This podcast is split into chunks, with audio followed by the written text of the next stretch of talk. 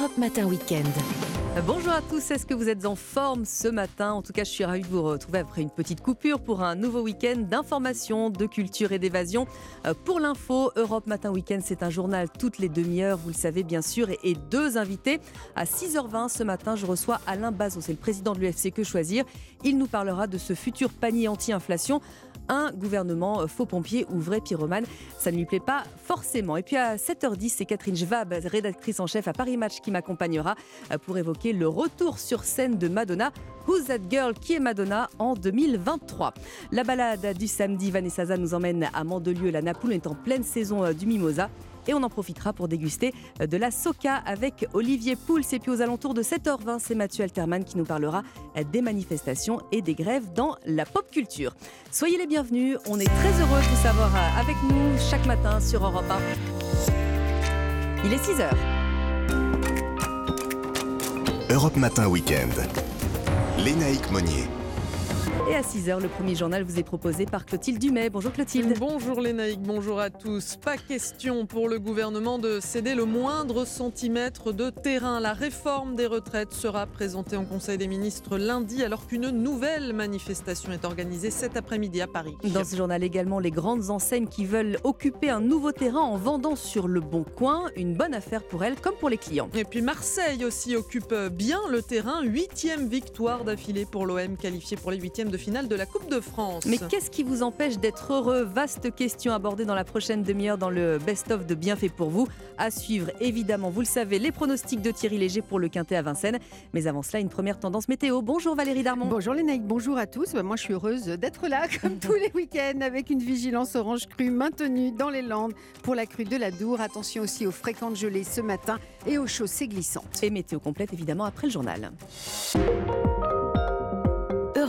Malgré la grogne politique et sociale, pas question pour l'instant de modifier la réforme des retraites. Le texte sera présenté lundi en Conseil des ministres alors qu'une nouvelle manifestation est prévue cet après-midi à Paris à l'initiative de plusieurs organisations de jeunes militants de gauche, seulement deux jours après une première mobilisation syndicale réussie et une prochaine grève prévue dans plus d'une semaine. Et pourtant, Arthur Delaborde, aucun changement de cap n'est à l'ordre du jour du côté du gouvernement. Oui, pas question de bouger sur les grandes lignes comme l'âge de départ à 64 ans, mais selon nos informations, la Première ministre n'entend pas non plus faire de concessions sur deux points qui suscitent pourtant des tiraillements au sein même de la majorité. La question des 1200 euros pour la retraite minimale, d'abord, ça sera bien du brut et pas du net, comme le réclament certains marcheurs. Matignon n'envisage pas non plus d'évolution sur les carrières longues. Ceux qui ont commencé à travailler très jeunes devront bien cotiser 44 ans, soit une année de plus que les 43 annuités annoncées, mais ils pourront partir 4 ans avant l'âge légal, précisément un proche de la Première ministre.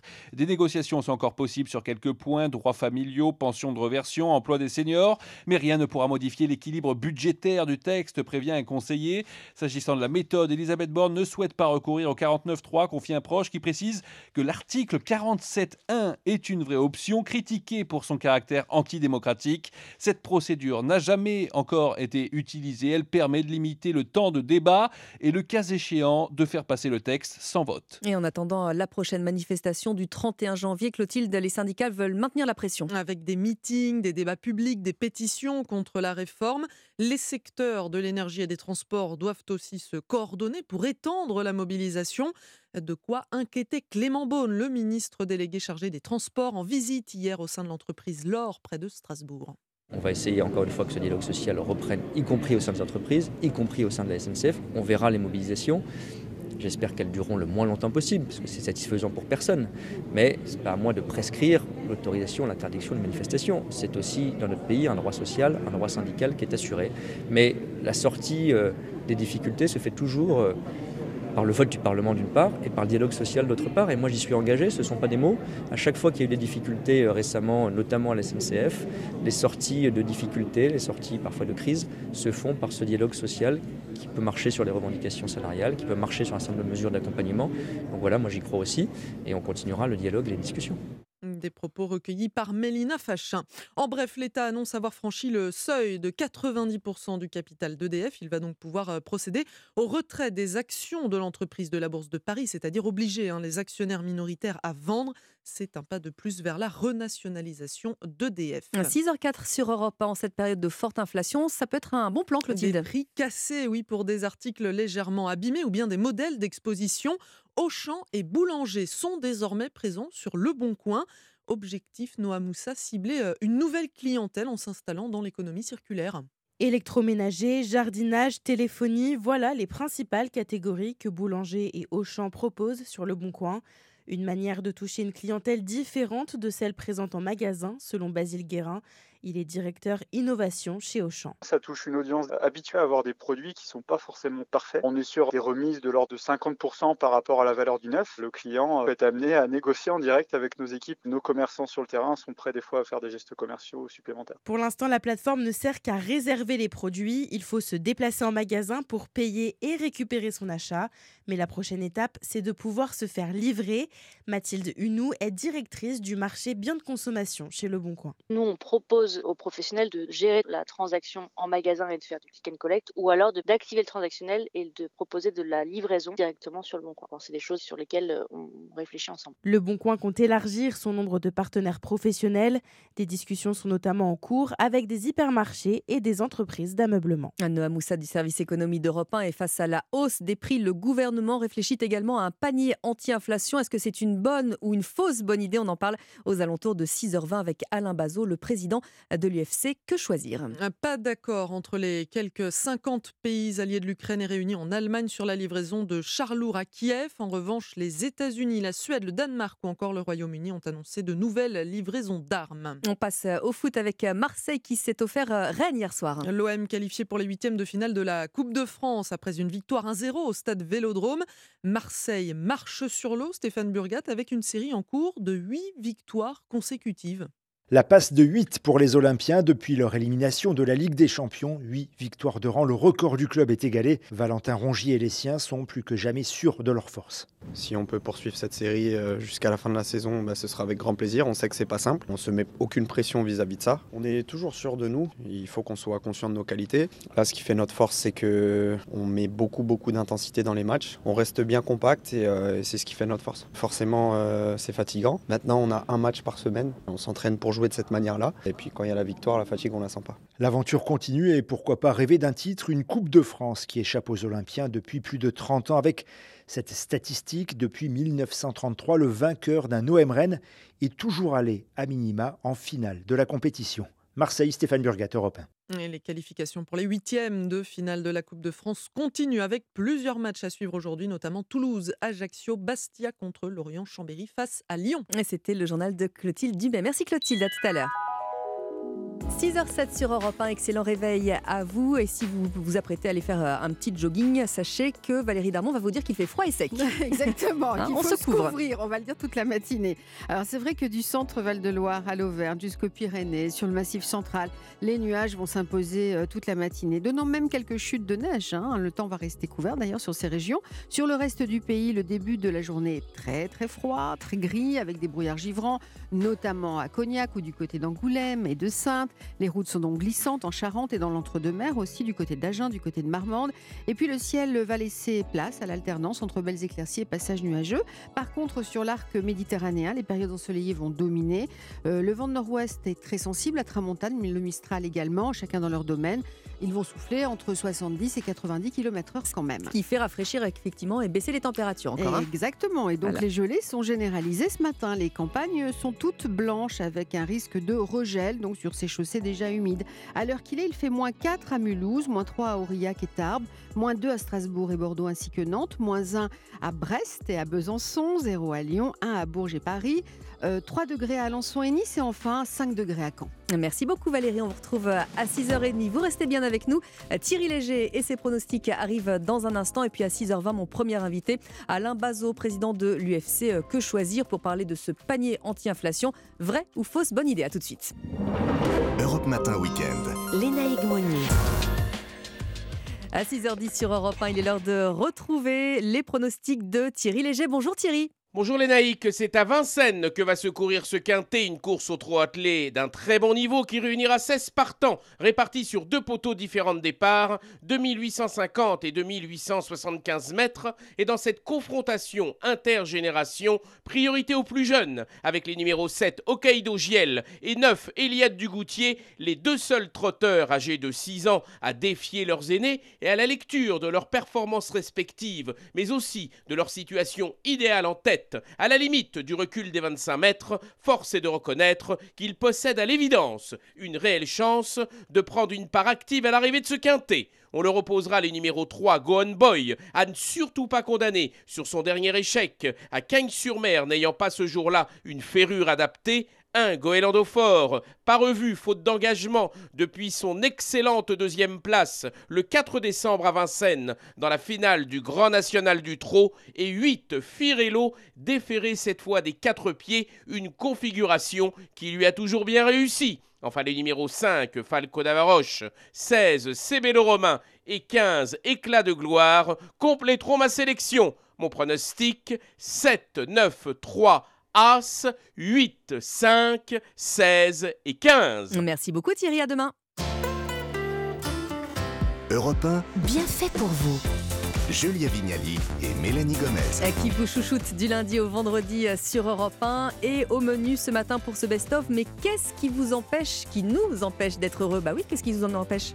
La plupart des enquêtes, elles montrent que les Français, en majorité, se déclarent heureux. Et pourtant, quand on nous demande individuellement ce qu'il en est, eh bien, on a, c'est vrai qu'on a souvent du mal à, à répondre. Alors, ça, c'est un peu gênant de dire oui, je suis super heureux.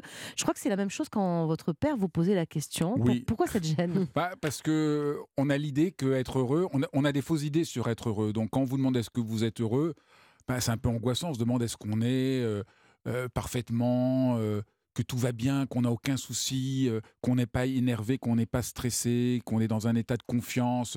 Puis on imagine même euh, les images qu'on voit. euh, Quelqu'un de super bronzé, euh, super mince au bord d'une piscine, et on se dit bah c'est pas ma vie. Donc, euh, mais peut-être qu'on se trompe euh, sur le bonheur. En tout cas, c'est ma grande conviction, c'est que notre idée du bonheur, comme une manière d'être dans un cocon où tout irait bien, où tout serait calme, c'est pas la vraie vie. La vraie vie, il y a des hauts et des bas, et peut-être il faut penser le bonheur comme un mouvement, comme quelque chose dans lequel on avance et on est content parce que ça nous correspond. Mm. On est en adéquation avec soi. On on, on vit peut-être pas dans un euh, palais avec euh, Des diamants et des tartiflettes voilà, mais, mais euh, on, en a, on est en accord avec soi. Et puis, il y a le fait d'être en relation avec les autres. Donc, c'était tout ça qui constitue ce que j'essaye de montrer, euh, qui pourrait être une un autre chemin du bonheur en le libérant de l'OPA actuel qui est fait sur le bonheur par les marchands de bonheur. Vous dites aussi qu'il faut arrêter de se, de se sacrifier, que ce soit dans la vie professionnelle ou dans la vie personnelle. Mais parfois, on n'a quand même pas le choix. Euh, comment on fait la différence entre ce qui est un sacrifice Mm. et un devoir? Le devoir, on est heureux parce qu'on fait quelque chose qui a du sens pour nous. Le sacrifice, on, on, on se sent pas digne et donc on pense qu'on ne compte pas. Donc Mhm. c'est en réalité, ça pourrait sembler la même chose. Je fais ça par devoir ou je fais ça par sacrifice, mais ça vaut vraiment la peine de voir la différence. Et donc je dis toujours, faites les choses par amour. Moi, je fais plein de choses par devoir. Euh, je m'occupe d'une vieille tante qui est, qui est âgée. Je le fais, euh, je l'aime beaucoup, mais je le fais pas en me sacrifiant. C'est-à-dire, j'essaie de voir quelle est ma limite, qu'est-ce qui est bien pour elle, mais je suis heureux de le faire parce que c'est mon devoir et je trouve que c'est important de prendre soin d'elle, qui a pris soin de moi quand j'étais euh, enfant, et que je trouve que c'est juste. Vous voyez? Donc, il y a quelque chose, on trouve que c'est juste, on est en adéquation avec soi-même, et au fond, ça fait du bien. On Donc, quand dit- c'est juste, ça n'entrave pas votre bonheur. hein, c'est ça? et même je trouve que personne ne dit jamais ça, mais moi je trouve qu'on est souvent heureux quand on a l'impression que ce qu'on fait c'est moral. Mhm. Moi c'est un truc qu'on parle jamais parce que le beau, Pourquoi Parce que la moralité, c'est bah, chiant. bah voilà, parce que on- c'est- pas à la mode. Il faut toujours parler là du bien-être. Le bonheur, c'est le bien-être. Mais moi, je suis content quand je fais un truc, je sens que c'est bien, que j'ai l'impression d'avoir fait quelque chose. D'être euh, un peu droit dans vos bottes, oui, on peut droit dire dans ça mes bottes, sentir que ça fait du bien aux autres. Que je, je, et, et- et je crois qu'en en réalité, beaucoup de gens sont comme ça. Parce que dans la plupart des métiers, les gens font leur métier parce qu'ils ont l'impression que ça aide les gens et ils sont contents. Mais on n'en parle pas beaucoup et je trouve que ça vaut la peine quand même de réhabiliter ça. Parfois, on n'a même pas conscience qu'on est heureux aussi. Ça arrive à certaines personnes. Vous, je sais pas, le philosophe, justement, Oui. à quel moment vous vous êtes dit, ah tiens, là, je vis le vrai Mhm. bonheur J'espère que c'est en ce moment même sur Europe Ah, 1. bien sûr. Voilà. Euh, déjà, ce qui m'a. ce qui- Moi, j'essaie de plus penser le bonheur à partir de moments. Bien sûr, il y a des moments où on est heureux, mais j'essaie de penser les choses dans une continuité. Euh, voilà, si jamais euh, vous aimez euh, faire euh, à manger, vous n'êtes pas Mmh. heureux uniquement quand le plat est réussi. Mais vous pouvez être heureux, ah oui, je vais faire ça, puis vous allez acheter à manger, En faisant le marché. en faisant le marché, tout. Et donc, c'est tout le, tout le mouvement. Donc, c'est pas juste un moment. Mais le fait de s'envisager le processus. Mm. C'est- Moi, je pense qu'il faudrait repenser le bonheur comme, comme chemin, comme Mm. cheminement. Parce qu'il y a plein de moments, euh, on fait des trucs. euh, voilà, moi, moi quand j'écris euh, quand j'écris mes livres, eh ben, il y a des jours, je trouve que ce que je fais, ça marche pas, j'ai pas d'idée, je bloque. Mais après, mais donc sur le coup, je dirais, je suis pas content. Et même euh, des fois, euh, je m'énerve. Mm. Mais après, au fond, c'est ce processus-là qui fait que je suis heureux. C'est le mouvement Mm. euh, tout entier. Vous consacrez également dans votre livre un chapitre à la routine. Euh, on est plus heureux quand on a nos petites habitudes? Ah oui, ça m'amusait beaucoup parce qu'on dit toujours oh là là, il faut pas avoir de chiant, routine. routine. Mais en réalité, la routine, quand toute la vie est une routine, c'est affreux. Mais moi, le matin, quand je me lève, Vous avez des petites routines j'ai ma routine. Ah oui, je me... C'est quoi? Ben, je me lève. D'abord, je vais, je vais me laver les dents. Après, euh, je, je prends ma douche. C'est tout, tout un, un peu un ordre. Mhm. Et, euh, et je me suis dit en, en réfléchissant, mais au fond, ça, ça me rend heureux. Mm. Et, et ça me rend heureux parce que j'ai pas besoin d'y penser. Donc, je suis disponible. Je suis Mhm. disponible euh, pour être à l'écoute de Le parapluie mon jaune état. que, que Julia vous a offert, il fera partie de votre routine, je pense. J'espère pas. Ça veut dire que la météo serait, serait Mais- mauvaise. ah oui, mais et donc il y a, je- ce que je voulais montrer, c'est que il faut pas dénigrer nos petites routines parce que, euh, par exemple, si, vous êtes musicien, vous avez votre Mm. routine, vous jouez de la musique. Du coup, comme vous avez appris à jouer de la musique, ben vous pouvez mieux vous concentrer à la mélodie des choses. Donc la routine, c'est laisser tomber l'accessoire pour revenir à la mélodie du monde. Bien fait pour vous du lundi au vendredi entre 11h et midi sur Europe 1 ou évidemment quand vous le souhaitez en podcast. Et à ce propos, on vous en a encore sélectionné deux euh, pour euh, alimenter votre week-end Europe 1 studio inséparable. Cette fois-ci, c'est Michel Cotta, autre grande voix d'Europe 1, euh, qui nous raconte les grands duos de la 5e République, les grands duos politiques bien sûr. Cette semaine, le binôme de la cohabitation, Jacques Chirac, Lionel Jospin et puis Christophe Ondelat nous raconte cinq regards sur l'affaire Daval. Europe Matin Week-end. Léna Egmonier. 6h17 sur Europe 1. Bon réveil à tous. Il est l'heure du journal permanent avec Clotilde Dumay. Qui sera le prochain premier secrétaire du Parti Socialiste? Rendez-vous à 13h pour tenter de se mettre d'accord sur les résultats. Olivier Faure a officiellement été proclamé vainqueur hier avec 50,83% des suffrages, soit moins de 400 voix d'écart avec Nicolas Maillère-Rossignol, le maire de Rouen, qui conteste les résultats à cause de plusieurs irrégularités. 400 milliards d'euros entre 2024 et 2030, c'est le budget promis aux armées par Emmanuel Macron hier lors de ses vœux sur la base aérienne de Mont-de-Marsan. C'est un tiers de plus que la précédente loi de programmation militaire. Le président veut notamment poursuivre la modernisation de la dissuasion nucléaire et soutenir les capacités cyber et le renseignement militaire. Uber condamné à verser 17 millions d'euros à 139 chauffeurs de VTC. Ils avaient saisi les prud'hommes en 2020 pour faire requalifier la relation qui les liait à la plateforme en contrat de travail. Leur avocat parle d'une condamnation d'une ampleur inédite en France. Uber annonce vouloir faire appel. Et puis c'est terminé pour Hugo Humbert à Melbourne. Le Français a été expédié par le Danois Holger Rune en 3-7. Un autre tricolore, Benjamin Bonzi, lutte toujours pour une place en huitième de finale de l'Open d'Australie. Il vient de perdre la première manche face à Alex Deminor. Chez les femmes, Caroline Garcia est attendue sur le cours vers 9h, heure française. Merci Clotilde. À tout à l'heure. Il est à 6h19 sur Europe 1. Vous restez bien avec nous. Est-ce que c'est une bonne idée ce futur panier inflation qui va débarquer Alain Bizot, le président de l'UFC Que Choisir, est mon invité dans un instant. À tout de suite. Léna Egmonier. On parle de votre pouvoir d'achat ce matin sur, euh, sur Europe 1, puisque euh, vous le constatez évidemment tous les jours, le coût de la vie augmente. C'est de nouveau le cas sur le carburant. Ce sera le cas à terme aussi des forfaits mobiles et Internet.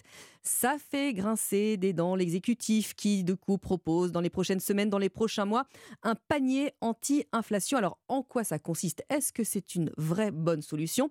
Bonjour Alain Bazot. Bonjour. Vous êtes euh, président de l'UFC Que Choisir. D'abord, pour que ça soit clair pour euh, à peu près tout le monde, qu'est-ce que c'est que ce fameux panier? Écoutez, pour le moment, euh, c'est un peu en réflexion. Donc, mais euh, à, à ce stade, le, le projet, c'est un panier qui devrait comprendre 20 références euh, choisies au, au- au bon vouloir de, de- de chaque magasin dans euh, 20 familles de, de produits. Et l'idée, c'est qu'il faudrait que ce soit commercialisé à prix cassé euh, à partir du mois de mars. Donc voilà, euh, voilà. Et, et donc ce panier, il n'est pas obligatoire, il est à la main euh, des grands distributeurs et on parle de prix cassé. Alors ça veut dire quoi un 20 prix, un prix cassé? Ça veut dire quoi justement? C'est régulé un prix cassé? Alors, c'est une très bonne question, une bonne réflexion. Non, c'est une notion qui n'a aucun sens. hein. Euh, On ne sait pas ce que c'est qu'un prix cassé. Euh, donc, du coup, évidemment qu'il n'y a pas de, il n'y a pas de contrôle, Mhm. il n'y a pas de vérification. Euh, moi, moi, je ne sais pas ce que c'est qu'un prix cassé. Euh, je, je sais ce que c'est qu'un prix qui tend euh, à être raisonnable parce que la concurrence est suffisamment rude et quand il y a une concurrence, les marges sont régulées par la concurrence. Oui. Or, Là, pour avoir un prix cassé, il, il faudrait qu'on puisse comparer d'un panier à l'autre en disant ben, ce panier-là, il est à 60 euros, là, il est à 50, mais on ne pourra pas puisque chacun aura Chacun un, veut.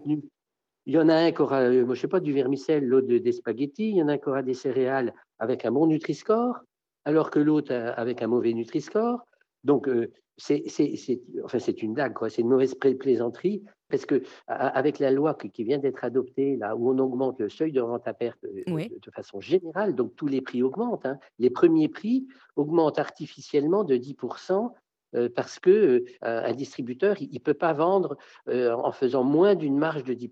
Il achète 10, il est obligé de vendre au moins 11, il ne peut pas faire moins. Il peut pas faire moins. Donc tous les premiers prix où il y avait très peu de marge, tous les premiers prix ont, ont subi depuis 2019 et ça va continuer une augmentation. Donc le gouvernement, il organise une augmentation généralisée, en particulier des premiers prix alimentaires, et à côté de ça, il voudrait mettre euh, cette, euh, ce gadget qui est un, un panier qui relève plus du, du panier du petit chaperon rouge, hein, avec trois quatre produits dedans, hein, une Mm. vingtaine, c'est rien. Ça correspond pas forcément aux besoins de, des, des- des- des gens, des, ménages. ménages. Donc voilà, on, on en est là pour le moment de ce panier anti-inflation. Je trouve euh, très honnêtement que c'est offensant pour les consommateurs.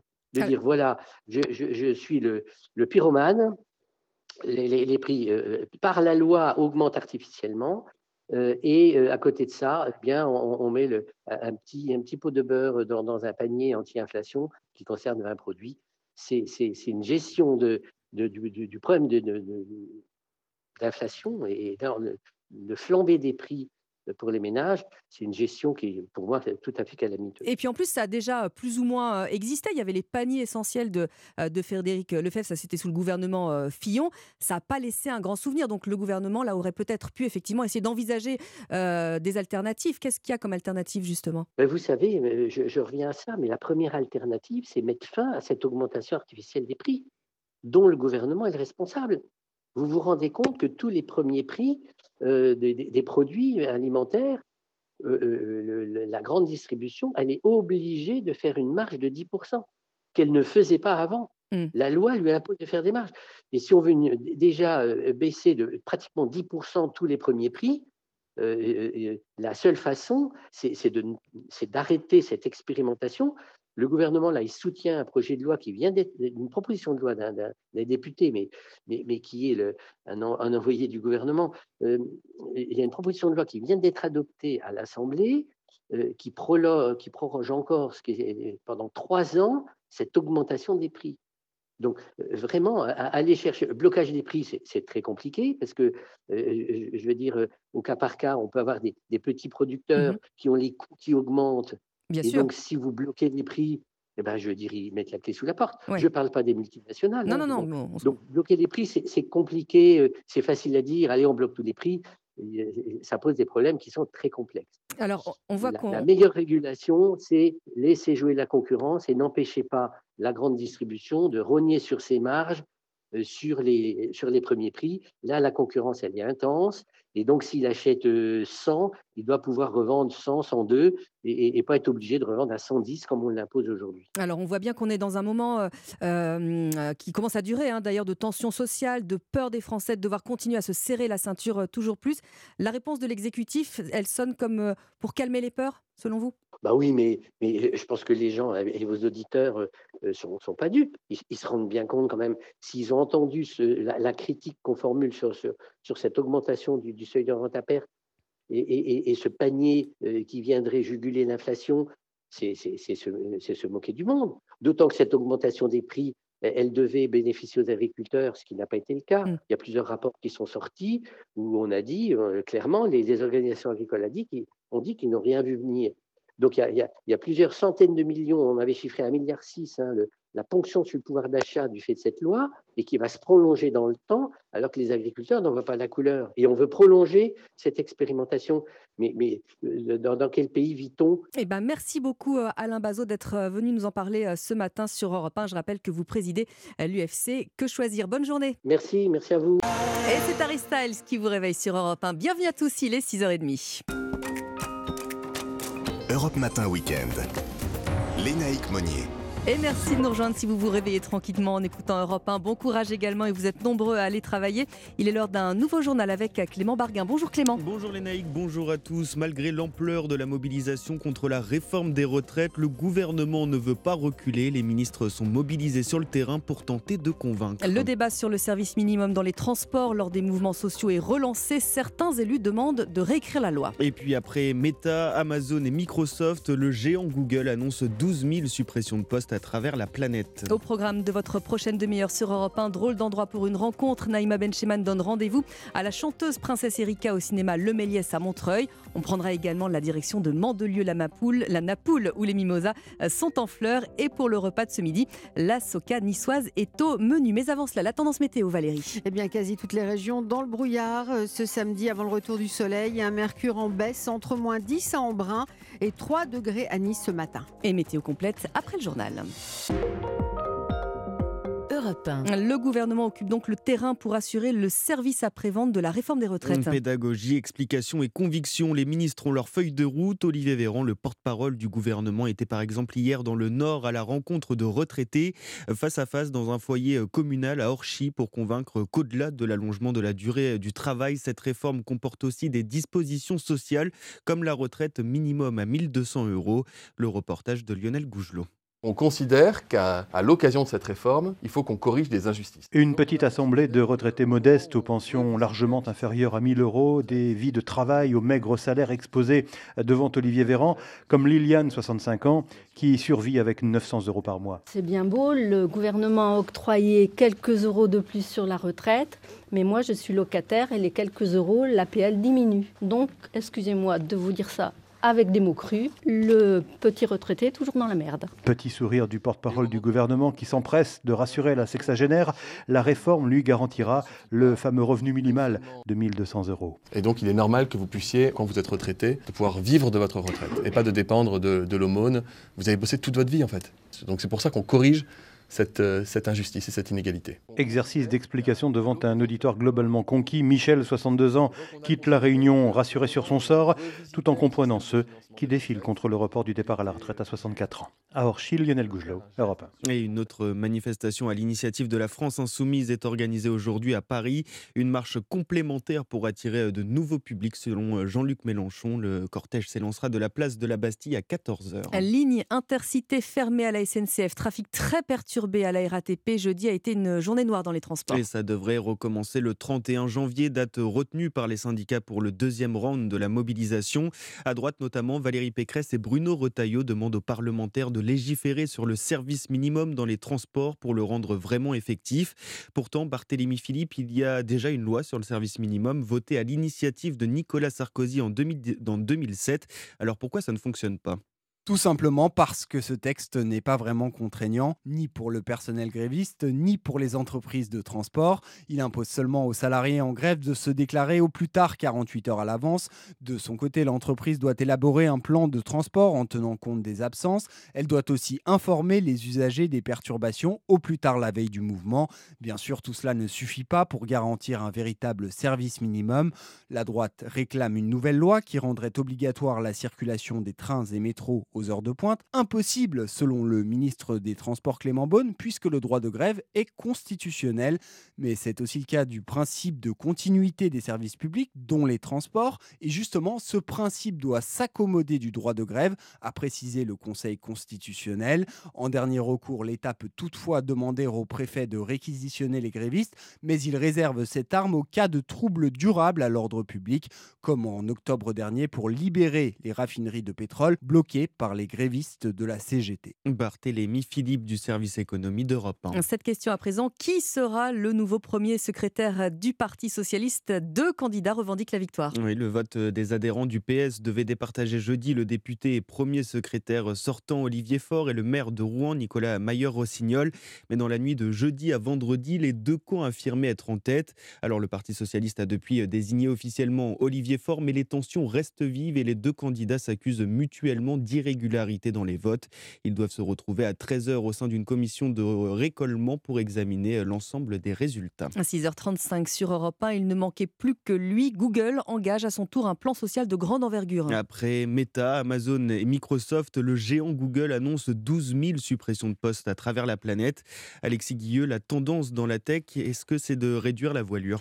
Oui, le PDG de Google parle d'une des journées les plus dures de l'histoire de l'entreprise. 6% des effectifs vont être licenciés. C'est la plus grande vague de départ depuis la naissance de Google il y a 25 ans. Comme tout le secteur de la tech, Google a massivement embauché depuis le début de la pandémie. Nous avons connu des périodes de croissance spectaculaires ces deux dernières années, confie le PDG mais la réalité économique est différente aujourd'hui. Alors ces licenciements chez Google s'ajoutent à ceux d'autres géants annoncés depuis euh, début janvier, 10 000 départs chez Microsoft, 18 000 chez Amazon, sans oublier euh, Twitter et Facebook. En un an, la tech a connu environ 200 000 suppressions de postes. La faute à un ralentissement des revenus, notamment publicitaires, à cause de l'inflation, de la guerre en Ukraine qui fragilise le marché européen, des problèmes d'approvisionnement aussi en Asie. Euh, pour ces géants, la période faste qu'a été la pandémie est bel et bien terminée, mais l'optimisme est toujours là, avec un secteur prioritaire pour Google et Microsoft dans les prochaines années, l'intelligence artificielle. Alexis Guilleux, le correspondant d'Europe 1 aux États-Unis. On passe au sport avec les 16e de finale de Coupe de France. En foot, évidemment, et comme chaque année, bah, il y a des petits poussés qui se démarquent. Et oui, notamment le club strasbourgeois du FCOSK 06 qui évolue en Régional 1. Après avoir battu Clermont au tir au but lors de la précédente étape, ce soir à 20h45, les Strasbourgeois affronteront à nouveau une équipe de Ligue 1, Angers. Cinq divisions d'écart entre les deux clubs. Alors forcément, la pression est énorme et l'entraînement intense pour tenter de réaliser l'exploit, Mélina Fachin. On va commencer petit à petit Peu importe les températures glaciales, les joueurs du FC OSK 06 enchaînent les entraînements trois soirs cette semaine pour être prêts face à Angers. Amar Ferjani, leur coach. On a essayé de professionnaliser un peu plus, pas trop changer nos habitudes, mais c'est vrai qu'on essaye d'avoir un peu plus d'infos euh, par rapport à l'adversaire, essayer d'améliorer certaines choses euh, qu'on aurait pu mieux faire face à Clermont. C'est le mot d'ordre, concentrer, concentrer, concentrer. Mohamed Cherieff, le capitaine de l'équipe, a encore un peu de mal à y croire. On se retrouve à jouer un, 16e de Coupe de France sur un stade qu'on a l'habitude d'aller voir euh, le Racing face à une équipe de Ligue 1. C'était pas programmé, mais quelque part c'est comme un rêve qui devient une réalité. Les pronostics nous annoncent perdant. Donc aujourd'hui, nous, on n'a rien à perdre. Si on devait gagner, c'est un truc de dingue si ça devait être le cas. Mais ça va être très très très compliqué. Et euh, on aura zéro regret à l'issue de ce match-là. Et le petit poussé pourrait bien jouer à guichet fermé. Plus de 18 000 places ont déjà été vendues pour ce soir. Strasbourg, Mélina Fachin, Europe 1. Et puis hier, Marseille s'est qualifié pour les huitièmes de finale de la Coupe de France en battant Rennes au stade Vélodrome 1-0. Merci Clément, à tout à l'heure. 6h38 sur Europe, un bon réveil. Valérie Darmon, c'est variable aujourd'hui. Hein. Effectivement, côté ciel, hein, de la Bretagne et des Pays de la Loire à la Nouvelle-Aquitaine, Normandie, Centre-Val de Loire, bassin parisien. Attention tout de même au brouillard givrant. Les chaussées sont glissantes par endroits, notamment du côté d'Angoulême. Mais c'est vrai que cet après-midi, on vivra une très belle alternance entre passages nuageux et belles éclaircies. Euh, des Hauts-de-France à la Bourgogne-Franche-Comté, à l'Auvergne-Rhône-Alpes, le ciel qui est très nuageux au lever du jour actuellement. Et puis euh, même une bonne partie de la matinée avec quelques flocons au sud du bassin parisien jusqu'au centre, avant le retour là aussi de belles éclaircies, sous des températures qui ne sont pas variables, qui sont très froides ce matin entre moins 10 à Embrun et 5 à Cherbourg, et cet après-midi entre 1 à Langres et 10 degrés à Marseille. Merci Valérie, météo complète évidemment à 7h. Vous restez avec nous hein, dans 10 minutes, la balade du samedi, on part du côté de Mandelieu-la-Napoule avec Vanessa Za et on va déguster de la soca avec Olivier Pouls. Europe Matin Week-end. Lénaïque Monnier. Mais avant cela, drôle d'endroit pour une rencontre. Naïma Bencheman a rencontré cette semaine la chanteuse princesse Erika au cinéma Le Méliès de Montreuil où elle aime se reposer ou écrire après ou, avoir, ou avant avoir vu un film.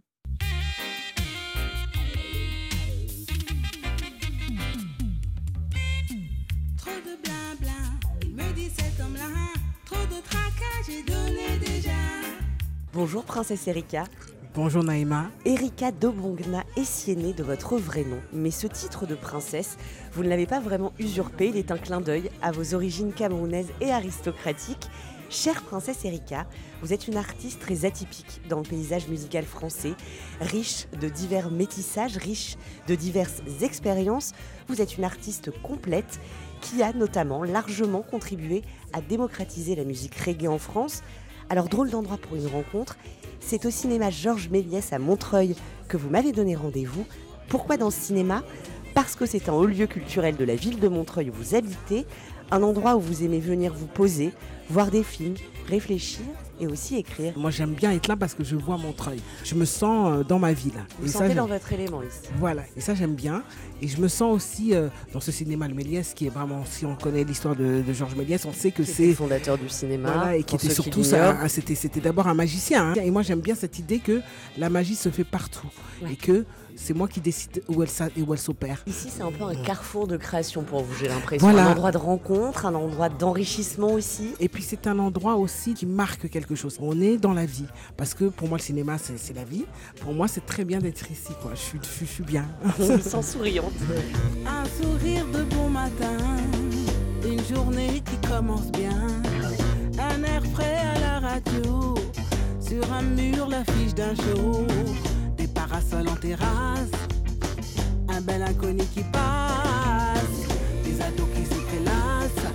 Erika, si vous le voulez bien, avant que nous n'évoquions ensemble votre nouvel album, j'aimerais qu'on parle de la façon dont la musique est entrée dans votre vie. La musique, en réalité, elle fait partie de votre vie depuis votre enfance.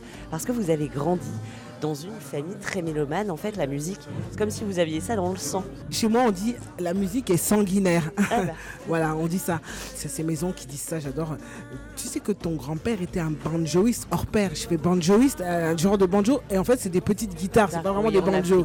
Voilà, mais ils appellent ça des banjos, j'adore. Jusqu'à demain, jusqu'à demain. Et mon père, quand j'étais petite, euh, il nous jouait euh, beaucoup de morceaux pour nous endormir et puis pour s'exercer. Il s'exerçait beaucoup, beaucoup. Il adorait jouer de la guitare. Euh, souvent, il, jou- il jouait quand on faisait la sieste. Moi, j'avais le sentiment que Ça tout était apaisé, voilà, et que je pouvais m'endormir. Parce qu'il n'y avait pas de danger. Ouais. Et ça, ça, j'aime bien cette idée-là qu'avec mon père, il n'y avait pas Vous de danger. en sécurité, en tout cas. En sécurité. Jusqu'à demain, jusqu'à demain, jusqu'à demain. De toutes ces influences musicales familiales, vous vous êtes enrichi et vous avez trouvé votre propre voie d'expression entre le reggae, cette musique révolutionnaire que vous avez contribué à démocratiser, et puis la pop. Puis ça forme avec vous un mélange cohérent, Princesse Erika, une sorte de blues à la française. Ah mais moi je trouve ça tout à fait juste. J'aimais beaucoup, euh, j'aime beaucoup toujours, hein, Billie Holiday. Down that dream, a dream each night. Quand j'entends ça, je me dis mais oui, mais c'est ça que j'ai envie de chanter.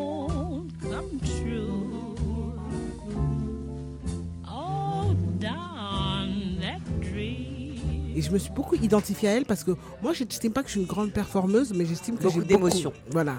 Et de la profondeur. Et moi, ça me touche. Alors, quand tu dis ça, que le, le blues africain, oui, absolument. Je revendique même.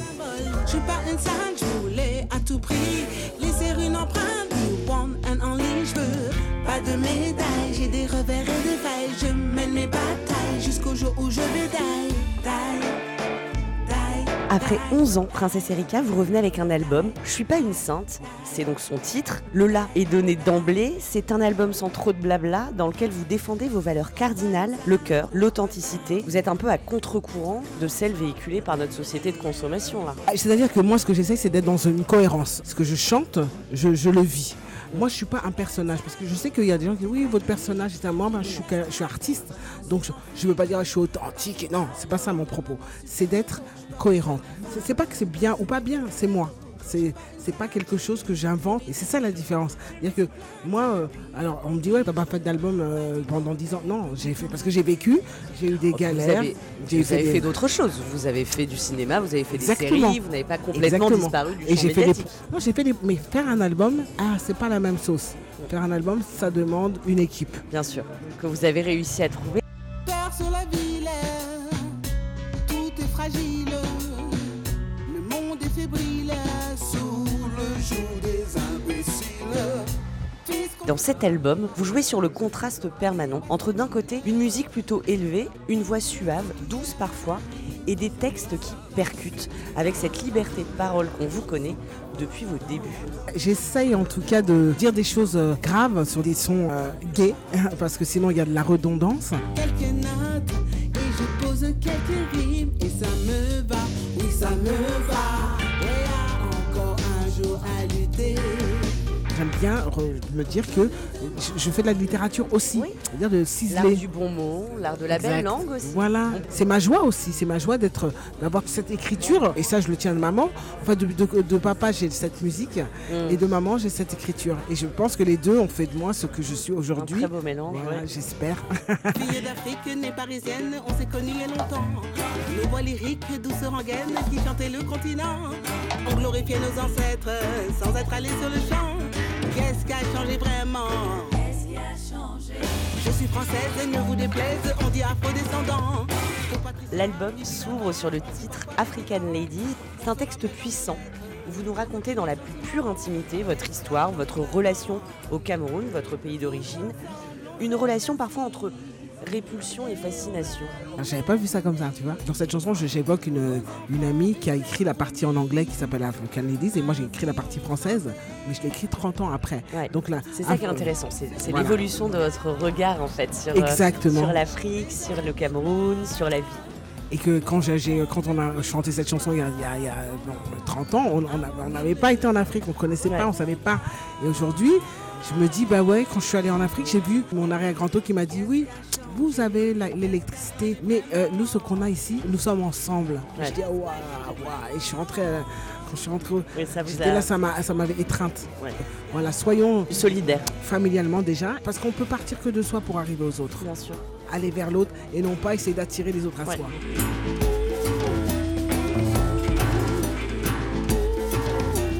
Merci, Princesse Erika, de ce drôle d'endroit pour une rencontre. Votre plume et votre talent ont résisté à l'épreuve du temps, battante, forte depuis l'origine. Vous avez toujours écrit pour défendre le juste. Merci d'avoir toujours travaillé dans le sens du collectif et de ne vous l'être jamais coulé trop douce, Princesse Erika. C'est trop joli, merci, merci, merci beaucoup.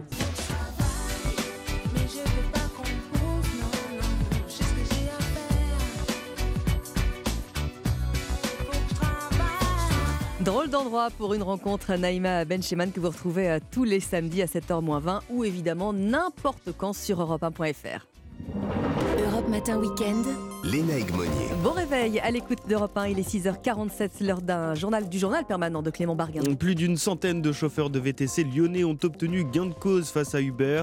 La société de transport a été condamnée hier par le Conseil des prud'hommes. Elle devra verser 17 millions d'euros à 139 chauffeurs. Ils avaient saisi les prud'hommes pour faire requalifier en contrat de travail leur collaboration avec la plateforme de VTC. 400 milliards d'euros entre 2024 et 2030, c'est le budget promis aux armées par Emmanuel Macron. Hier, lors de ses vœux sur la base aérienne de Mont-de-Marsan, c'est un tiers de plus que la précédente loi de programmation militaire. Le président veut notamment poursuivre la modernisation et la dissuasion nucléaire. En Israël, la colère continue de gronder. Une nouvelle manifestation antigouvernementale est organisée aujourd'hui avec la présence du chef de l'opposition. Le projet de réforme du système judiciaire est notamment dans le viseur des manifestants. Ils étaient déjà plus de 100 000 dans les rues selon les organisateurs la semaine dernière. Et puis la Juventus Turin pénalisée d'un retrait de 15 points en championnat par la justice sportive italienne en raison de fraude comptable lors de transferts de joueurs. C'est ce qu'a annoncé hier soir la Fédération italienne de football. Merci Clément Barguin. Allez, dans un instant, on va filer en direction de Mandelieu, la Napoule. Les mimosas sont en fleurs en ce moment. C'est absolument magnifique. C'est pour ça que Vanessa Zah nous y envoie. Et puis, on va en profiter d'être dans le sud pour déguster de la soca avec Olivier Pouls. À tout de suite. Europe Matin Weekend. Lénaïque Monnier. La balade du samedi, on va partir euh, avec Olivier Pouls et Vanessa Zah. Bonjour. Bonjour à vous. Alors, on part dans le sud ce matin. On part à Mandelieu, la Napoule. Pour la floraison du mimosa. Ah, vous savez, fleurs c'est- préférées, j'en ai. C'est vrai J'adore. Bon, bah écoutez, oui, ça tombe bien. Ces petits pompons d'or, hein, euh, Mhm. on les appelle comme ça sur la Mhm. Riviera. Et donc, évidemment, bah, ils embaument votre maison, j'ai bien compris, Ah oui. laïcs, mais surtout les collines du sud de la France. Euh, alors, c'est pas du tout sur la côte d'Azur que ce mimosa euh, est né. Il vient d'Australie, figurez-vous. Euh, c'est James Cook qui aurait rapporté de ses expéditions bah, les premières graines, mais c'est dans le sud qu'il a su s'acclimater. Il faut quand même savoir qu'il y en a côté Atlantique, Ah oui. uniquement sur l'île de Noirmoutier, qu'on surnomme à juste titre, donc l'île aux mimosas. Et si le mimosa a pu se répandre dans le sud, c'est encore grâce aux aristocrates anglais en villégiature euh, qui en ont fleuri bah, tout leur jardin. Alors la capitale du mimosa, ça n'est pas Bormes-les-Mimosas, comme on pourrait euh, s'y attendre. Euh, c'est Mandelieu donc. Exactement, qui abrite le quartier historique des mimosistes, Mhm. euh, le Capitou. Et c'est grâce à eux qu'on a pu exploiter cette fleur, la cultiver dès 1920 pour l'envoyer dans toutes les grandes capitales euh, d'Europe. Et toute cette saga du savoir-faire, de cette économie hein, euh, Ouais, touristique, vous pouvez la découvrir à l'arboretum de Mimosa, au parc Emmanuel de Marande. 10 000 mètres carrés et des centaines d'espèces de mimosas. Et il y a en plus une exposition à ciel ouvert qui rend hommage à toutes ces familles de, de mimosistes et à toutes ces femmes qui ont dû créer des paniers. Enfin voilà, vous allez découvrir on, a les images, on Voilà. a les, les vieilles photos euh, en tête. Alors, où est-ce qu'on se balade pour euh, s'immerger justement dans le mimosa? Alors, le Grand-Duc. Mhm. Et puis évidemment le massif du Tanneron, qui est la plus grande forêt de mimosa d'Europe, euh, 5200 hectares. Et alors c'est Mademoiselle Riviera, Virginie Benessiano, qui nous emmène faire une escapade originale à bord de sa deux chevaux vert olive. Ah bon? Déjà, quand vous montez dans cette voiture qui est vraiment euh, euh, sympathique et iconique, on a euh, un rapport au temps et le rythme est différent. Et en fait, vous êtes déconnecté du quotidien et ça vous permet de vous reconnecter à la nature et d'apprécier ce, paysage que l'on traverse et en particulier ces paysages grandioses qui vont de la mer au sommet enneigé du Mercantour. Et comme la voiture est décapotable, on a vraiment tous les sens qui sont en éveil, puisque vous êtes baigné dans le parfum vraiment subtil euh, du mimosa. Embaume vraiment la route, c'est enivrant. Et vous avez aussi des couleurs incroyables. Il y a le jaune soleil des pompons, il y a ce bleu azur avec cette lumière qui est si particulière en hiver chez nous. Donc c'est vraiment euh, superbe. On a l'impression que ça sent le mimosa Mmh. maintenant Et dans on le a studio, dans le euh, studio. grâce à, Virginie. Combien de temps ça dure cette balade, Eh ben, Vanessa Une demi-journée. Ah oui, voilà, parce que vous allez faire des, des spots chez des producteurs autour du mimocello. Je ne sais pas si vous connaissiez aussi. Il y a le limoncello, il y a le limoncello, euh, ouais. évidemment, un confit de petit mimosa sur, sur du chèvre. Et puis il y a une tarte mimosa éphémère qui est faite par le chef Mathieu Marchand. Le tout, c'est 270 euros pour trois personnes, tout inclus. Ah oui, donc ça va, on peut, se, on peut se le, le- éventuellement se, se l'offrir. Alors, il y a une fête du mimosa, elle est pour quand? Du 8 au 12 février sur le thème de la grande course autour du monde, vous savez, qui est inspiré du film de Black Awards. Mhm. Et puis pour les hébergements, j'ai une adresse, l'îlot du Golfe, sur les bords de la Sienne. Et il vous propose justement de la remonter en bateau thermique ou électrique. Oh, ça fait super envie, ça, pour le coup. Alors, on va rester euh, un peu dans les parages Ouais. avec vous, euh, J'aurais pu vous faire les œufs mimosa. C'est vrai, Mmh. c'est Ils sont jolis d'ailleurs. hein, Qui sont petit cette, euh, cette jolie couleur jaune. Mais on fera une, bon, on fera une autre fois. Ouais. Hein, on y retournera à- à- à- du côté de Mandelieu. Non, là, on va parler de, de la soca. Ouais, écoutez. Ah, vous avez changé de domaine. Ouais. vous vous Faites C'est critique sympa, musicale. quand même. Dessus, Olivier. Bon, la soca, spécialité euh, gastronomique niçoise, Ouais, évidemment, aujourd'hui. Alors, même si ses origines sont très lointaines et se perdent un tout petit peu dans l'histoire, on sait qu'il y avait déjà des galettes de farine de pois chiches euh, dans de nombreuses régions, en Italie par exemple, mais Mhm. aussi au, au Moyen-Orient. On sait que dans la région de Nice, elle y est euh, présente depuis le, le Moyen-Âge. Vous savez, la ville de Nice a été euh, souvent assiégée euh, par les Italiens, par les Français. Elle n'est jamais tombée.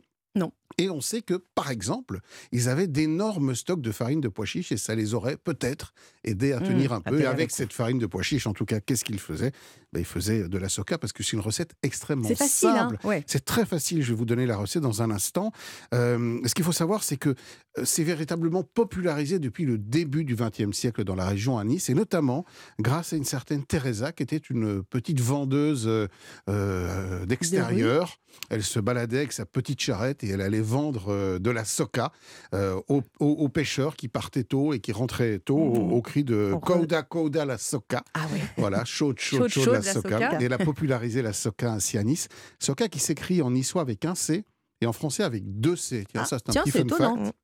Oui, et c'est rentré seulement au dictionnaire en 2016. Autre petit fun fact Ah ouais. sur la soca. On apprend plein de choses. hein, Bon, alors maintenant, il vous faut la recette, Ah bah oui, évidemment. Surtout si c'est facile, moi je prends. hein. C'est très facile. Bon. de la farine de pois chiche, ça, ça se trouve partout Ouais. maintenant. 250 grammes.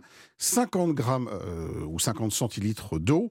3 cuillères à soupe d'huile d'olive. Une pincée de sel et du poivre qu'on va réserver pour la suite, pour après. Parce qu'il faut savoir que le poivre, en, gé- en- en règle générale, on ne le cuit jamais. Le poivre au-dessus de 60 degrés, il perd ses qualités Mm, mm, organoleptiques. Moi, je donc on évite de, cuire Mm. le poivre notamment, de poivre notamment sur la viande. Donc on l'utilise Après. à la fin.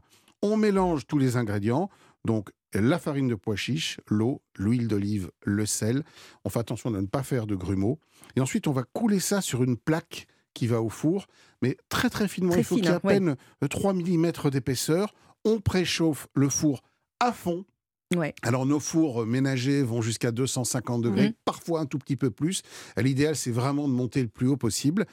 On met euh, notre stocka dans le four et après deux minutes, on allume le grill et on laisse encore 7 minutes de cuisson de manière à faire croustiller cette soca Ah oui, qu'on sort, qu'on poivre au dernier C'est là qu'on moment. poivre, d'accord. Et là, on la casse et on la mange en se brûlant un tout petit peu. parce C'est comme ça que c'est bon. meilleur. Et évidemment, c'est bon Tout quand est c'est dans la chaud. cuisson, en fait, Tout hein. est dans la, Tout tout est dans la cuisson et c'est vrai qu'elle est probablement meilleure chez les professionnels entre guillemets de la soca parce qu'ils ont des fours particuliers qui montent plus haut en température. Merci beaucoup Olivier, merci beaucoup Vanessa. À demain. À demain. À demain. Vous restez avec nous, les infos arrivent sur Europe 1.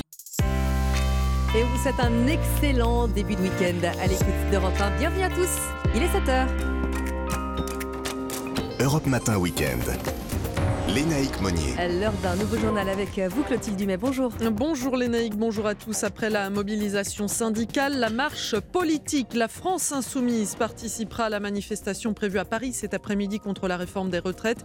Reste à savoir si pour Jean-Luc Mélenchon ce sera bénéfique. À la une également, la côte ouest envahie par les larmes de sirène, surnom poétique pour des billes de plastique dont la présence est problématique. Et puis au mondial de handball, les Bleus engrangent une victoire supplémentaire face à l'Iran avant un match contre l'Espagne sans doute plus physique. Les manifestations et les grèves existent aussi dans la pop culture, c'est ce qu'on verra avec euh, Mathieu Alterman à 7h20. Et puis Madonna est-elle toujours la reine de la pop? On posera la question à Catherine Schwab, rédactrice en chef à Paris Match. Mais avant cela, la tendance météo, Valérie Darmon. Eh bien, des gelées matinales et des chaussées verglacées, un sepoutrage de neige fraîche de 1 à 2 cm localement entre les Pyrénées et le Massif central. Et on voit ça dans le détail juste après le journal. Europe 1. Deux jours après une première mobilisation d'ampleur, la rue continue donc de faire pression sur le gouvernement. Nouvelle manifestation cet après-midi à Paris contre la réforme des retraites, cette fois à l'initiative de plusieurs organisations de jeunesse soutenues par la France insoumise. Paris risqué Alexandre Chauveau pour Jean-Luc Mélenchon. Oui, au vu des 1 à 2 millions de personnes présentes dans la rue jeudi, difficile de réunir plus de monde sans l'apport des syndicats. Alors la France insoumise se défend de vouloir récupérer la tête de la contestation. Tout cela converge, affirme Jean-Luc Mélenchon, pour qui la manifestation d'aujourd'hui ne doit pas être comparée à celle de jeudi. La France insoumise espère malgré tout un cortège conséquent et compte pour cela sur les salariés n'ayant pas pu faire grève il y a deux jours pour venir gonfler les rangs des manifestants. L'autre enjeu, c'est de s'afficher aux côtés de la jeunesse, un électorat favorable à Jean-Luc Mélenchon. En avril dernier, 31% des 18-24 ans avaient voté pour le leader insoumis. Et puis il y a enfin un enjeu politique, celui de s'imposer comme la première formation opposée à la réforme. Car si le Rassemblement national n'exclut pas un jour de venir manifester, Marine Le Pen privilégie à ce stade le combat parlementaire, un atout pour LFI en cas d'affluence dans la rue, mais qui pourrait aussi se retourner contre elle si des débordements venaient à avoir lieu dans le cortège. Et départ à 14h, place de la Bastille à Paris pour cette marche qui n'est en revanche pas soutenue par le reste de la NUP. Le Parti socialiste est en réalité plutôt préoccupé par son avenir et l'élection du premier secrétaire du PS. Rendez-vous à la mi-journée pour tenter de se mettre d'accord sur les résultats. Olivier Faure a officiellement été proclamé vainqueur hier avec 50,83% des suffrages, soit moins de 400 voix d'écart avec Nicolas Maillère-Rossignol, le maire de Rouen, qui conteste les résultats. Et pendant ce temps, le gouvernement réfléchit lui à un autre projet potentiellement inflammable. D'après les informations d'Europe 1, le ministre des Comptes publics Gabriel Attal veut accélérer la mise en place des contreparties au RSA. C'est une promesse de campagne du candidat Emmanuel Macron. Et dès cette année, Baptiste Morin, le gouvernement doit lancer une expérimentation sur un an dans 18 départements. L'Aisne, l'Aveyron, les Bouches-du-Rhône, la Loire-Atlantique ou encore la métropole de Lyon. Au total, près de 20 départements et une ville vont tester ce RSA sous contrepartie. Concrètement, les allocataires de ces zones s'engagent à consacrer 15 à 20 heures de leur semaine à une activité, une plongée en entreprise, une participation à des ateliers collectifs, un engagement associatif. De quoi se mettre dans le sens d'un retour à l'emploi, un dispositif déjà expérimenté en 2019 dans le Haut-Rhin sous l'impulsion d'Éric Straumann, ex-président du conseil départemental. La philosophie, c'est de dire qu'il y a une partie des bénéficiaires du RSA qui sont très éloignés de l'emploi. Il faut très progressivement les réhabituer à trouver une activité. L'idée, c'était de remettre le pied à l'étrier sans remplacer les salariés, bien entendu. Cette nouvelle expérimentation doit permettre d'éprouver une mesure que le ministère des Comptes publics souhaite pousser car le RSA pèse pour une douzaine de milliards d'euros dans les dépenses de l'État et ne remplit pas son rôle d'insertion. 6 allocataires sur 10 le perçoivent depuis au moins deux ans. Les précisions pour Europe 1 de Baptiste Morin. Alors on appelle ça des larmes de sirène. Elles s'échouent depuis plusieurs semaines sur les plages du littoral atlantique. Des microbilles de plastique qui polluent les plages de la Charente au Finistère de façon presque invisible. Alors à Pornic, en Loire-Atlantique, l'ONG Surfrider organise aujourd'hui une opération de ramassage Reportage de Charles Guyard. On va gratter un petit peu et voilà, là c'en est une par exemple. Accroupi sur une plage de Pornic, Jean-François Gransart, responsable de Surfrider, vient d'extraire du sable une microbille de plastique. Ça mesure euh, entre 1 mm et 1 mm 5. Ces billes, sans doute échappées d'un conteneur tombé d'un cargo au large, les bénévoles de l'ONG vont tenter d'en ramasser le plus possible aujourd'hui, un travail de titan. Ben, ça s'est mélangé dans le sable, dans la laisse de mer. C'est quelque chose qu'on va pouvoir ramasser à la main, mais mécaniquement c'est pas possible en fait. Même une cribleuse ne peut pas le ramasser. La maille est beaucoup plus grosse. Ce qu'on va pouvoir ramasser, ben, c'est une tête d'épingle dans une énorme botte de foin. Un désastre écologique plus pervers encore qu'une marée noire, car ici, ces microbilles ne se remarquent presque pas. Et pourtant, leur impact est considérable pour la biodiversité. Le plastique, c'est pas magique. Hein. Au bout de 50 ans, 100 ans, il va se fragmenter. Il est là, il est dans la nature, il va rester. Les poissons vont la gérer, les huîtres, les moules, et après, voilà, c'est quelque chose qu'on va manger. Quoi. Et plusieurs collectivités ont déjà déposé plein de contre C'est le cas des mairies de Pornic, donc des Sables d'Olonne en Vendée, mais aussi du Conseil régional des Pays de la Loire. Pornic, Charles Guyard, Europe 1. 7h05 sur Europe 1, au mondial de handball, Clotilde, la France poursuit son beau parcours. Déjà qualifié pour les quarts de finale, les Bleus ont battu l'Iran 41 à 29 hier soir à Xelmay pour le deuxième match du tour principal. Oui, c'est devant un groupe d'irréductibles supporters que les Bleus ont dominé les Iraniens en sachant qu'ils avaient déjà leur qualification en poche pour les quarts de finale. Ce qui a d'ailleurs permis au staff de faire tourner l'effectif et de donner par exemple du temps de jeu au troisième gardien français Charles Bolsinger. C'est génial, c'est euh, voilà, la première fois que je joue vraiment euh, sur un match international, encore plus là dans cette compétition. Je suis très content, moi je suis pas forcément très satisfait de ma première prestation, mais ouais, dans l'ensemble, euh, génial. Si la qualification en quart de finale est acquise, les Bleus ont encore un match à jouer au tour principal demain contre l'Espagne et l'expérimenté Nedim Remili à la dalle, comme il dit. On considère ce match un peu comme un, comme un huitième. De toute façon, si on veut aller au bout, maintenant, il euh, faut tout gagner. Alors oui, c'est sûr que même si on perd ce match, ça nous emmènera juste sur une seconde place, mais euh, on n'a pas cette mentalité-là, au contraire. C'est le mot que j'utilise le plus depuis que je suis dans cette équipe avec ce, ce groupe, c'est la dalle. quoi. Alors en attendant le match de demain, et c'est un signe aussi que les Bleus sont décontractés, ils ont prévu de rencontrer en fin de journée ici à Cracovie leurs supporters. Axel May, envoyé spécial d'Europe 1 en Pologne. Et puis à l'Open d'Australie, c'est terminé pour Hugo Humbert. Le Français a été expédié par le Danois Holger Rune en 3-7. C'est fini aussi à l'instant pour Benjamin Bonzi, mené trois manches à rien par l'Australien Alex de Minor. Chez les femmes, on attend Caroline Garcia sur le cours vers 9h, heure française. Et c'était le journal de Clotilde Dumais. Merci Clotilde. 7h07 sur Europe 1. Alors on a deux options aujourd'hui. Soit on reste à la maison écouter la radio, Valérie, euh, soit on s'équipe pour affronter le froid. Voilà, c'est ça. Hein, Eh bien, on gros. peut faire les deux. On, peut, aussi s'équiper, écouter la radio. Alors on se découvre pas, surtout pas ce matin, mais pas non plus cet après-midi Ah bon en vrai. Parce que alors les minimales, elles aussi entre moins 14 à Briançon et 1 degré à Bayeux ou encore à Saint-Pierre d'Oléron. Donc c'est bas. Moins 6 annoncé à Rodez et à Chartres par Météo France. Moins 5 à Tarbes et Montauban. Moins 4 à Besançon et Mont-de-Marsan. Moins 3 à Bourg-en-Bresse. Moins 2 à Charleville-Mézières. Moins 1 à Toulouse. Moins 1 à Lyon. 0 à Dijon, à Paris, à Biarritz, 1 degré à La Rochelle et des maximales entre 2 à Gap par exemple et 10 degrés à Montpellier en passant à Paris par 4 degrés. Donc vous avez raison de porter déjà l'écharpe. On frissonne un peu dans le studio. C'est vrai, ce matin, on sent que la fraîcheur est, est revenue. C'est ça. Et pourtant, il y aura du soleil, il y aura de belles éclaircies. hein. L'anticyclone euh, se renforçant sur le nord, il apporte euh, donc donc ce froid sec hein, sur une grande partie de la France, notamment sur la moitié nord, mais aussi euh, sur la moitié ouest de la France, dès la dissipation des brouillards et surtout euh, des brouillards givrants de ce matin, notamment sur les pays de la Loire, mais aussi sur les Charentes. Et puis dans le sud, on a une dépression qui évolue en Méditerranée. Elle apporte un temps instable en Corse, beaucoup de vent, Mistral, Tramontane, vent de nord-ouest, du Roussillon à la Provence. Il neigeote aussi ce matin entre le sud du bassin parisien et les Cévennes, et donc ça glisse des Charentes à la vallée de la Garonne. Merci beaucoup Valérie, on vous retrouve euh, évidemment à 7h30. Vous restez sur Europe 1 dans un instant. Madonna, est-ce qu'elle a raison de faire euh, son retour sur scène? Est-ce que vous êtes fan? Que représente-t-elle aujourd'hui? Euh, J'en parle avec euh, Catherine Vabre, rédactrice en chef à Paris Match. Vous restez bien là, on revient sur Europe 1 tout de suite.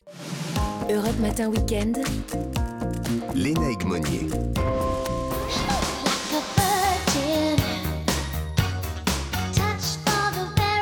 Voilà qui nous réveille de bonne humeur ce matin euh, sur Europe 1. Vous avez reconnu évidemment euh, Like Virgin Madonna. Il y a ça également Madonna. La Isla Bonita, là on est encore euh, dans les années euh, 80. Et puis on a sélectionné celui-là également pour vous. Que c'est un peu la question qu'on va se poser. Who's that girl? Qui est cette fameuse Madonna dont on a appris qu'elle repartait donc pour euh, une tournée mondiale? On l'a connue en 83, 40 ans et 13 albums plus tard. Elle s'offre donc euh, cette tournée. Euh, Bonjour Catherine Schwab. Bonjour. Rédactrice en chef à Paris Match. Évidemment, les billets se sont arrachés. C'est pas une surprise, hein C'est un peu une surprise à mon avis, car je ne sais pas si vous avez regardé les prix, mais euh, même euh, pour un public euh, qui est à l'aise, euh, ça fait assez cher. Je les ai notés, ça va de 196 à 396. Oui, et puis des De packs aussi 200 très, très 400 chics euros. euh, qui étaient au-delà des 2000. Et qui vont au-delà de ça des- même, et des 3000. effectivement, si vous voulez le cocktail avec la coupe de champagne. Exactement. Donc, Et la petite poupée.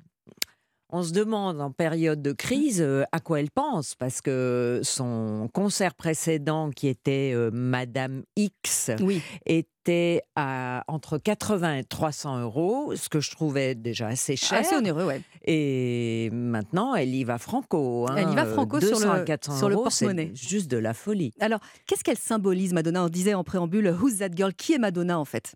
Aujourd'hui, en 2023 Alors vraiment, Madonna, c'est euh, le phénix qui renaît de ses cendres et toujours différente.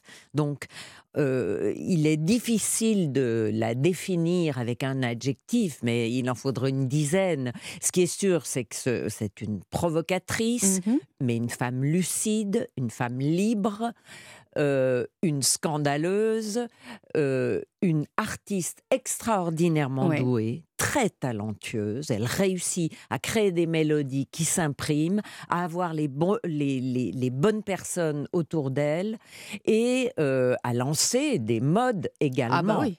Donc, euh, en plus, elle a un grand cœur, malgré tout. Euh, On parle beaucoup d'Angelina Jolie euh, qui met de l'argent en Oui. Afrique et tout.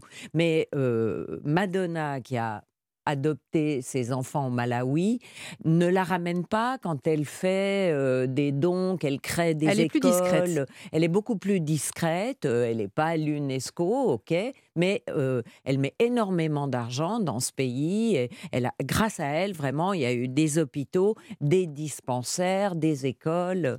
Donc, euh, on C'est une est facette qu'on connaît moins, effectivement. Oui. C'est une facette qu'on connaît moins. Elle dit quelque chose de l'Amérique également, euh, Madonna. C'est euh, la gamine qui part de chez elle et qui euh, explose à New York quelques, quelques mois, en quelques, enfin l'espace de quelques mois. Oui, bon, elle est vraiment l'incarnation du rêve américain et euh, elle a payé de sa personne, Mm. hein, il faut le dire, parce que quand elle reparle de ses débuts, et en plus dans l'industrie du showbiz, elle a vraiment euh, des mots euh, très féroces. Elle s'est fait violer, Ouais. euh, d'ailleurs jeune, elle raconte qu'elle s'est fait violer sur un toit de New York. Bon, et à part ça, beaucoup exploité également des gens qui voulaient lui imposer les choses et elle a fini par son caractère à elle euh, tailler la route, mais avec quelques faux pas au début et beaucoup de requins autour d'elle. Et avec euh, tout- toujours euh, des succès évidemment euh, interplanétaires. hein. Je ne connais pas une seule personne au monde qui n'ait pas en tête au moins une, une chanson de Madonna. Est-ce qu'elle a des héritières aujourd'hui? Ah, ah, Parce qu'elle n'est pas prête à passer la main, ça c'est sûr. Non, non, elle passera pas la main, non, elle va mourir sur scène comme Molière. Euh, elle a 63 ans, elle a inspiré au moins trois générations, je dirais, d'artistes, à commencer par Britney Spears euh, jusqu'à Lady Gaga et encore aujourd'hui. Mais euh, je ne crois pas qu'on peut euh, considérer euh, celles qui vont venir comme ces dauphines.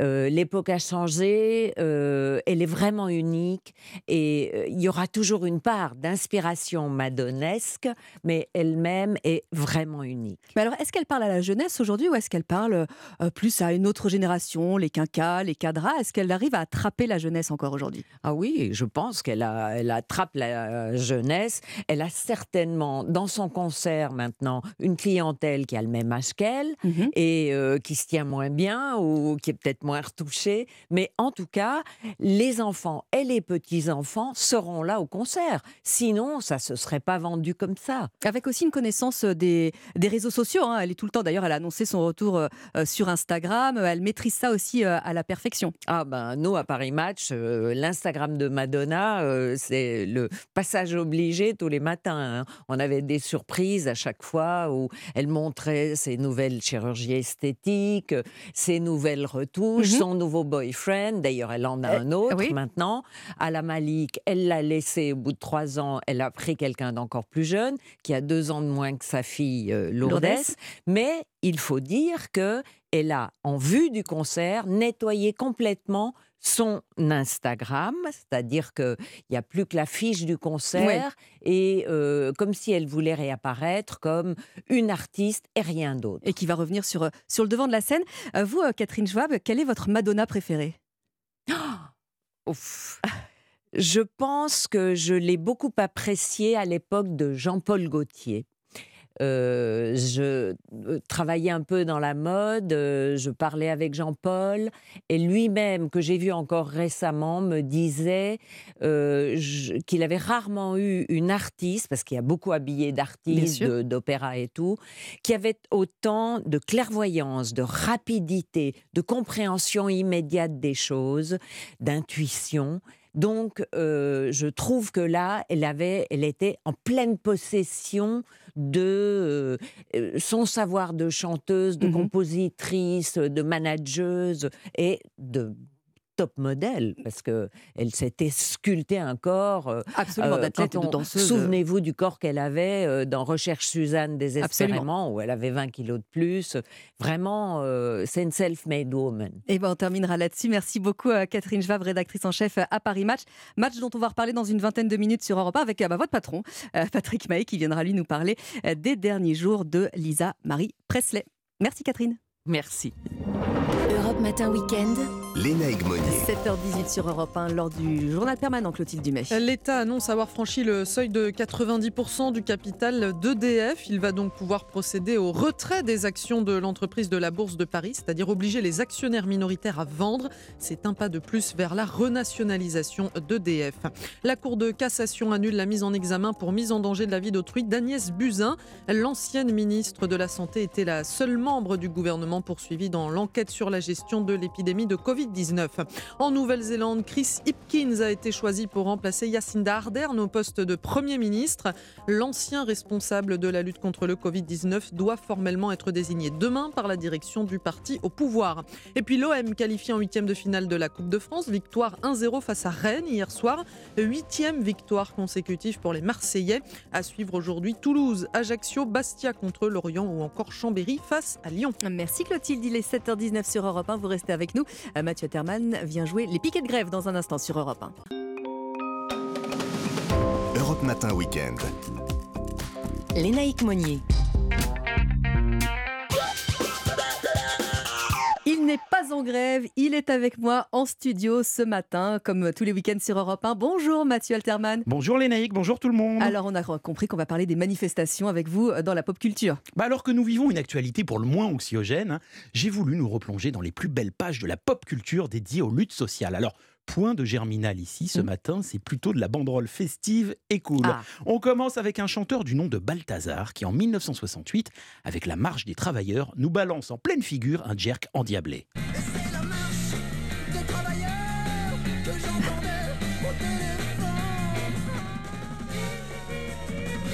Ouais Trois ans plus tard Ça groove hein Ouais, ça groove. Trois ans plus tard, un groupe de joyeux lurons sort une chanson gag qui deviendra plus tard, des années après même, un hymne obligatoire de toute bonne manifestation qui se respecte. Il s'agit bien sûr des Charlots avec Merci Patron. Ah Merci patron, merci patron, merci patron, merci patron. Quel plaisir de travailler pour vous, on est heureux.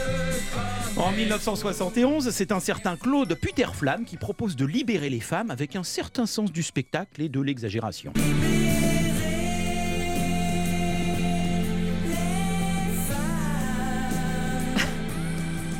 Alors, vous me disiez au début, c'est plutôt euh, la manif euh, rigolote, sympathique. Il y a des messages plus sérieux, j'imagine, Mathieu. Oui, si vous voulez du message pour de vrai, hein, j'ai Renaud sur son premier album en 1975 qui nous explique que la société ne le récupérera jamais, une chanson toujours présente dans les cortèges. Société, société, tu m'auras pas. Dans le genre énervé mais encore efficace, il y a Trust avec un antisocial apprécié des syndicats.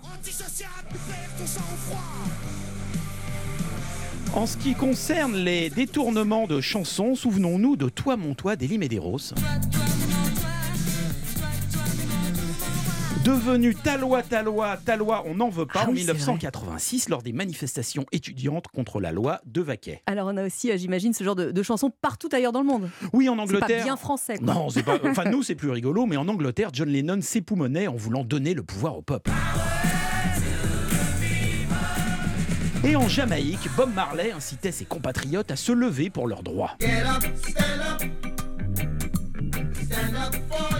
Mais je pourrais aussi évoquer les luttes sociales au cinéma avec Michel Serrault dans Le Bonheur et dans le Pré en patron d'une usine de lunettes de toilette, Grève partie avec Vincent Elbaz, Horatica et Bruno Solo, et Le Péril jeune où la jeunesse de 1976 s'en va sécher les cours pour manifester place de la République sur une chanson de Stone et Chardin. Mais mon préféré reste cet incroyable film de Jean-Yann, Moi y en a vouloir des sous, où la rue défile sur cette chanson improbable nommée Marche des syndicats.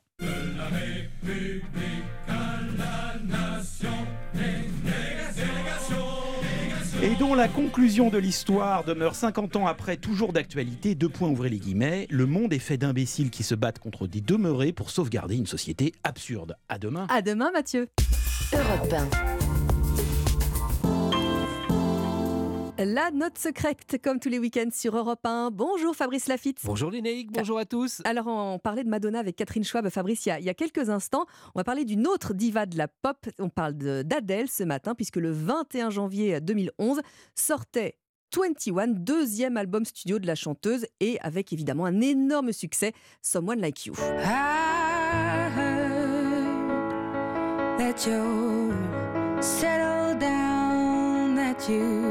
L'histoire de cette chanson débute en 2009, lorsqu'Adèle se sépare du photographe anglais Alex Turok.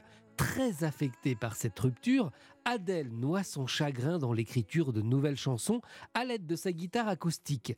Someone Like You en fait partie. À l'automne 2010, elle enregistre une première version de cette chanson avec un orchestre. Mais Adèle n'est pas du tout satisfaite du rendu et opte finalement pour une version plus dépouillée avec pour seul accompagnement un piano. Elle réalise cet enregistrement en deux jours dans un studio de Los Angeles. Mais écoutez bien maintenant ce passage.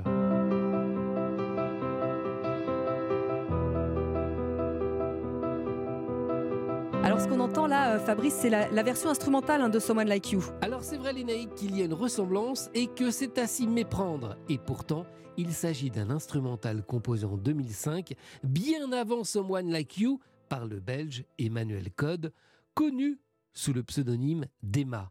Pour être complet, ce titre s'intitule Prélude. Someone Like You, qui s'étend sur trois progressions d'accords, paraît le 24 janvier 2011 et se vend à plus de 400 000 exemplaires, rien qu'en France, se classant au passage numéro 1 des classements musicaux. En 2012, Adele remporte le prix de la meilleure performance solo pop pour cette chanson lors des Grammy Awards.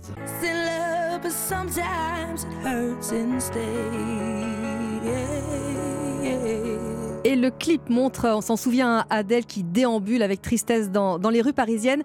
On aperçoit aussi euh, les monuments parisiens, la Tour Eiffel, le pont Alexandre III et les quais de la rive droite. Merci Fabrice. Le programme de demain, qu'est-ce que c'est? Le dernier grand succès de James Brown. Merci Fabrice, les infos arrivent. Europe Matin Week-end.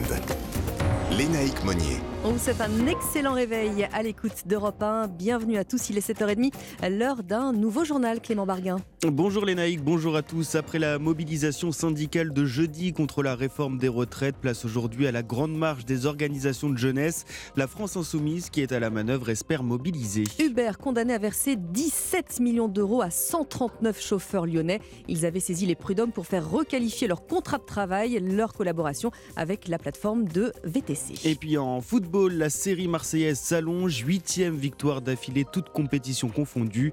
L'OM a battu Rennes hier et atteint les huitièmes de finale de la Coupe de France. Au programme de votre prochaine demi-heure sur Europe 1, la photo de Paris Match consacrée à Lisa Marie Presley. On a appris cette semaine la- le décès de la fille d'Elvis. Et puis euh, juste avant le journal de 8h, bienvenue chez vous, Christophe Bordet nous parlera des sociétés civiles de placement immobilier. Mais avant cela, la tendance météo, Valérie. Alors attention au verglas sur l'ouest et le nord et au brouillard givrant, tout cela dans le froid avec des valeurs entre 1 à Embrun et 10 à Montpellier. Valeur de 7 après-midi, 5 degrés sous les normales de saison. Et on fait un point complet juste après le journal. Europe 1. La mobilisation contre la réforme des retraites prend un coup de jeune avec une marche organisée à Paris à l'appel d'une dizaine d'associations de jeunesse. Deux jours seulement après la grande journée de mobilisation de jeudi, soutenue par la France Insoumise, les associations espèrent mobiliser la jeunesse et attirer de nouveaux profils. Christopher Faleras. Oui, la jeunesse est de nouveau dans la rue, mais cette fois-ci un samedi. L'objectif est de profiter du week-end pour mobiliser au maximum, explique Laurie Chrétienne, président du syndicat lycéen La Fidèle. Ça va mobiliser pas mal parce que le samedi en général l'après-midi ben, on n'a pas cours. En fait on n'a pas cours l'après-midi. On va s'organiser pour euh, que justement les lycéens puissent s'exprimer pleinement euh, dans, dans le débat et on s'attend à une bonne mobilisation pour cette date. Les associations comptent bien bénéficier de l'élan insufflé par la première journée d'action de jeudi dernier. Porte-parole du syndicat étudiant L'Alternative. C'était une mobilisation euh, absolument historique. Ça a un peu galvanisé euh, le peuple. Et je pense que justement, les... tout le monde n'a qu'une hâte, c'est finalement de, de remettre ses baskets et de retourner en manifestation. Et donc je pense que cette date du 21, elle tombe, elle tombe finalement à pic, euh, notamment pour mobiliser euh, les étudiants, les lycéens, euh, les jeunes de manière générale euh, sur le sujet et pour euh, montrer aussi que justement euh, les retraites sont aussi une affaire de jeunes. Le cortège s'élancera dès 14h, place de la Bastille à Paris. Un rendez-vous auquel ne participeront pas les syndicats. C'est aux organisations syndicales de donner le là et le coup d'envoi de la mobilisation. C'est ce qu'avait notamment tranché le secrétaire général de la CFDT, Laurent Berger. Les syndicats qui d'ailleurs ont déjà annoncé une nouvelle date de mobilisation, ce sera le 31 janvier. Et malgré la grogne politique et sociale, pas question pour l'instant de modifier la réforme des retraites. Le texte sera présenté lundi en Conseil des ministres. Arthur Delaborde, aucun changement de cap n'est à l'ordre du jour du côté du gouvernement. Oui, pas question de bouger sur les grandes lignes comme l'âge de départ à 64 ans, mais selon nos informations, la Première ministre n'entend pas non plus faire de concessions sur deux points qui suscitent pourtant des tiraillements au sein même de la majorité. La question des 1200 euros pour la retraite minimale, d'abord, ça sera bien du brut et pas du net, comme le réclament certains marcheurs. Matignon n'envisage pas non plus d'évolution sur les carrières longues. Ceux qui ont commencé à travailler très jeunes devront bien cotiser 44 ans, soit une année de plus que les 43 annuités annoncées, mais ils pourront partir 4 ans avant l'âge légal, précise un proche de la Première ministre. Des négociations sont encore possibles sur quelques points, droits familiaux, pensions de reversion, emploi des seniors, mais rien ne pourra modifier l'équilibre budgétaire du texte, prévient un conseiller. S'agissant de la méthode, Elisabeth Borne ne souhaite pas recourir au 49.3, confie un proche qui précise que l'article 47.1 est une vraie option, critiquée pour son caractère antidémocratique. Cette procédure n'a jamais encore été utilisée. Elle permet de limiter le temps de débat et le cas échéant de faire passer le texte sans vote. Les précisions d'Arthur Delaborde du service politique d'Europe. hein. Clément, c'était inédit en France. Plus d'une centaine de chauffeurs de VTC lyonnais ont obtenu gain de cause face au géant Uber. Oui, la société de transport a été condamnée hier par le Conseil des prud'hommes de Lyon. Elle devra verser 17 millions d'euros à 139 chauffeurs. Ils avaient saisi les prud'hommes pour faire requalifier en contrat de travail leur collaboration avec la plateforme de VTC.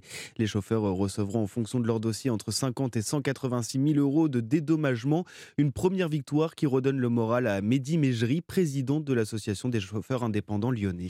on, prend ça avec satisfaction et surtout, c'est la première victoire. Elle est historique. Il faut employer les, les- bons termes, sans galauder. Elle est historique. Jamais aucune des décisions n'avait été prise de manière collégiale. Là, 139 chauffeurs d'un coup qui ont été reconnus, subordonnés, et le Conseil de prud'homme de Lyon a rendu caduque la relation contractuelle, on voit bien que c'est définitif et c'est avéré. Voyez, et c'est ce qu'a reconnu la justice de notre pays. Et on est motivé justement par une justice qui est crédible pour nous. Et, là, on voit bien qu'elle a été rendue de bonne manière, même si ça fait trois ans, j'insiste sur ce, sur ce point-là, trois ans de procédure. Là, on regagne quelque part un peu de dignité dans notre action. En tout cas, c'est la première victoire, mais ce c'est certainement pas le dernier combat. Parce que maintenant, ça va soulever toutes les irrégularités et on compte bien aller au bout des choses. Des propos recueillis par Chloé Lagadou et la société Uber. Elle a d'ores et déjà annoncé son intention de faire appel de cette décision. 7h35 sur Europe 1, l'heure de parler de sport et de football. Marseille s'est offert Rennes hier soir. Oui, l'OM qualifié pour les huitièmes de finale de la Coupe de France après une victoire 1-0 au stade Vélodrome.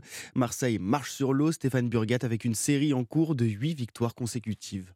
La passe de 8 pour les Olympiens depuis leur élimination de la Ligue des Champions. 8 victoires de rang, le record du club est égalé. Valentin Rongier et les siens sont plus que jamais sûrs de leur force. Si on peut poursuivre cette série euh, jusqu'à la fin de la saison, bah, ce sera avec grand plaisir. On sait que c'est pas simple. On se met aucune pression vis-à-vis de ça. On est toujours sûr de nous. Il faut qu'on soit conscient de nos qualités.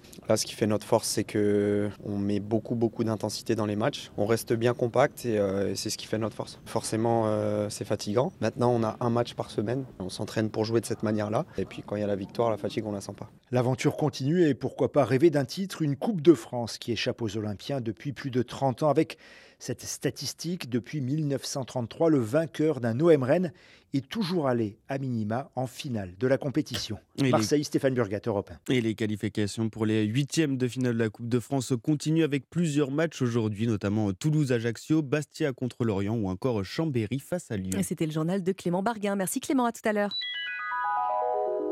7h37 sur Europe 1, l'heure de parler de flocons avec vous, euh, Valérie Darmon. Il neige un petit peu, hein Oui, absolument, à toutes les altitudes et sur tous les massifs. Est-ce que vous partez bientôt skier Pas du tout. Non, vous vous ramassez plutôt les coquillages Absolument. en Bretagne. Voilà, c'est ça. En tout cas, c'est le massif pyrénéen qui est le mieux servi. Il est tombé cette semaine 80 à 1 mètre de neige à 1800 mètres hein, sur l'ouest de la chaîne pyrénéenne, 35 à 70 dans le centre et 15 à 30 sur l'est. Mais le ciel y est très nuageux. Mhm. Attention aussi au risque d'avalanche qui est très élevé, hein, 4 sur 5 pour ce week-end. Sur le massif du Sancy et du Mont d'Or, cette fois c'est sur le massif central, 30 à 40 cm vers 1400 mètres d'altitude et le ressenti qui est glacial sur ces régions de France dans le centre du pays où ce matin il neigeote.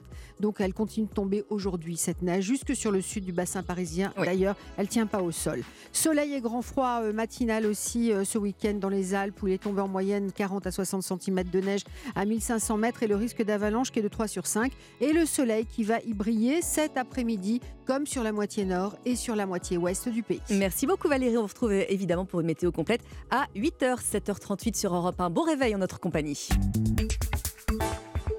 La photo de Paris Match, comme tous les samedis sur Europe 1. Bonjour Patrick Mahé. Bonjour Lénaïque. Directeur général de la rédaction euh, de Match. Et vous vouliez ce matin, Patrick, venir euh, nous parler euh, de la mort de la fille du King, Lisa Marie Presley. Oui, elle est morte à 54 ans, on le sait, et dans Paris Match, on a voulu lui rendre hommage à travers toute une séquence photographique, bien sûr, et de très grands textes. Et donc la séquence photo est intéressante. Pourquoi? Parce que d'abord, il y a le portrait magnifique de Lisa Marie euh, en 2008, où on voit à quel point elle ressemble à son père, Oui, avec ses yeux fou. clairs, son allure, Oui. c'est formidable. On s'attarde sur cette photo. Il y a la photo émouvante des obsèques d'Elvis Presley. Elle a l'âge de 9 ans. Elle a la main dans la main de Priscilla. C'est très émouvant. On, on la regarde aussi. Puis après, on a toute sa vie euh, hallucinante avec ses mariages. mariages, euh, ses mariages avec euh, Danny Kaoff, qui va lui donner deux enfants, avec Michael Jackson. Ça va durer deux ans à peu près. Elle passe là de Graceland à Neverland. Oui. Et puis avec Nicolas Cage aussi, bien entendu, avant Michael Lockwood, le guitariste qui va lui donner des jumelles. Et puis en texte, alors, en texte, on a deux textes. On en a un sur les derniers jours. Les Oui, derniers jours. bouleversant. C'est bouleversant. Et en plus, on voit les dates qui sont très intéressantes. Le 8 janvier, c'est le jour de l'anniversaire de la naissance d'Elvis D'Elvis. Presley. Mm. Elle est à Graceland avec des fans. Elle leur parle. Elle leur parle de leur idole et donc de son père. Et puis le 10, elle est dans les bras d'Austin Butler, l'acteur qui incarne Elvis dans le film et qui est en, en marche, maintenant on peut le dire sans doute, vers l'Oscar, vers l'Oscar bientôt. Et puis le 12, elle décède. Et enfin, on a un texte de Simon Liberati, prix Renaudot, remarquable, qui commence par ces mots Presley est morte. est morte. Alors que bien entendu, on aurait pu dire Bresley est mort. Oui. C'est pas par hasard qu'il commence comme ça. Une phrase extraordinaire. Voilà comment on a fait ce sujet sur Lisa Marie Presley. À la une également de Paris Match International, on le souligne quand Absolument. même. hein. Édition internationale de Paris Match, Lisa Marie Presley. Merci beaucoup Patrick Mahé. Je vous en prie, Lénaïque.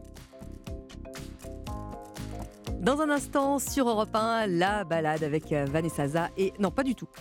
On ira vers le- par ici les sorties. J'allais me tromper évidemment. On va parler de cinéma, on va parler de musique et on parlera évidemment également de bande dessinée. Il est 7h40. Je me suis un petit peu trompée dans les emmêler les pinceaux dans les horaires. À tout de suite sur Europe 1.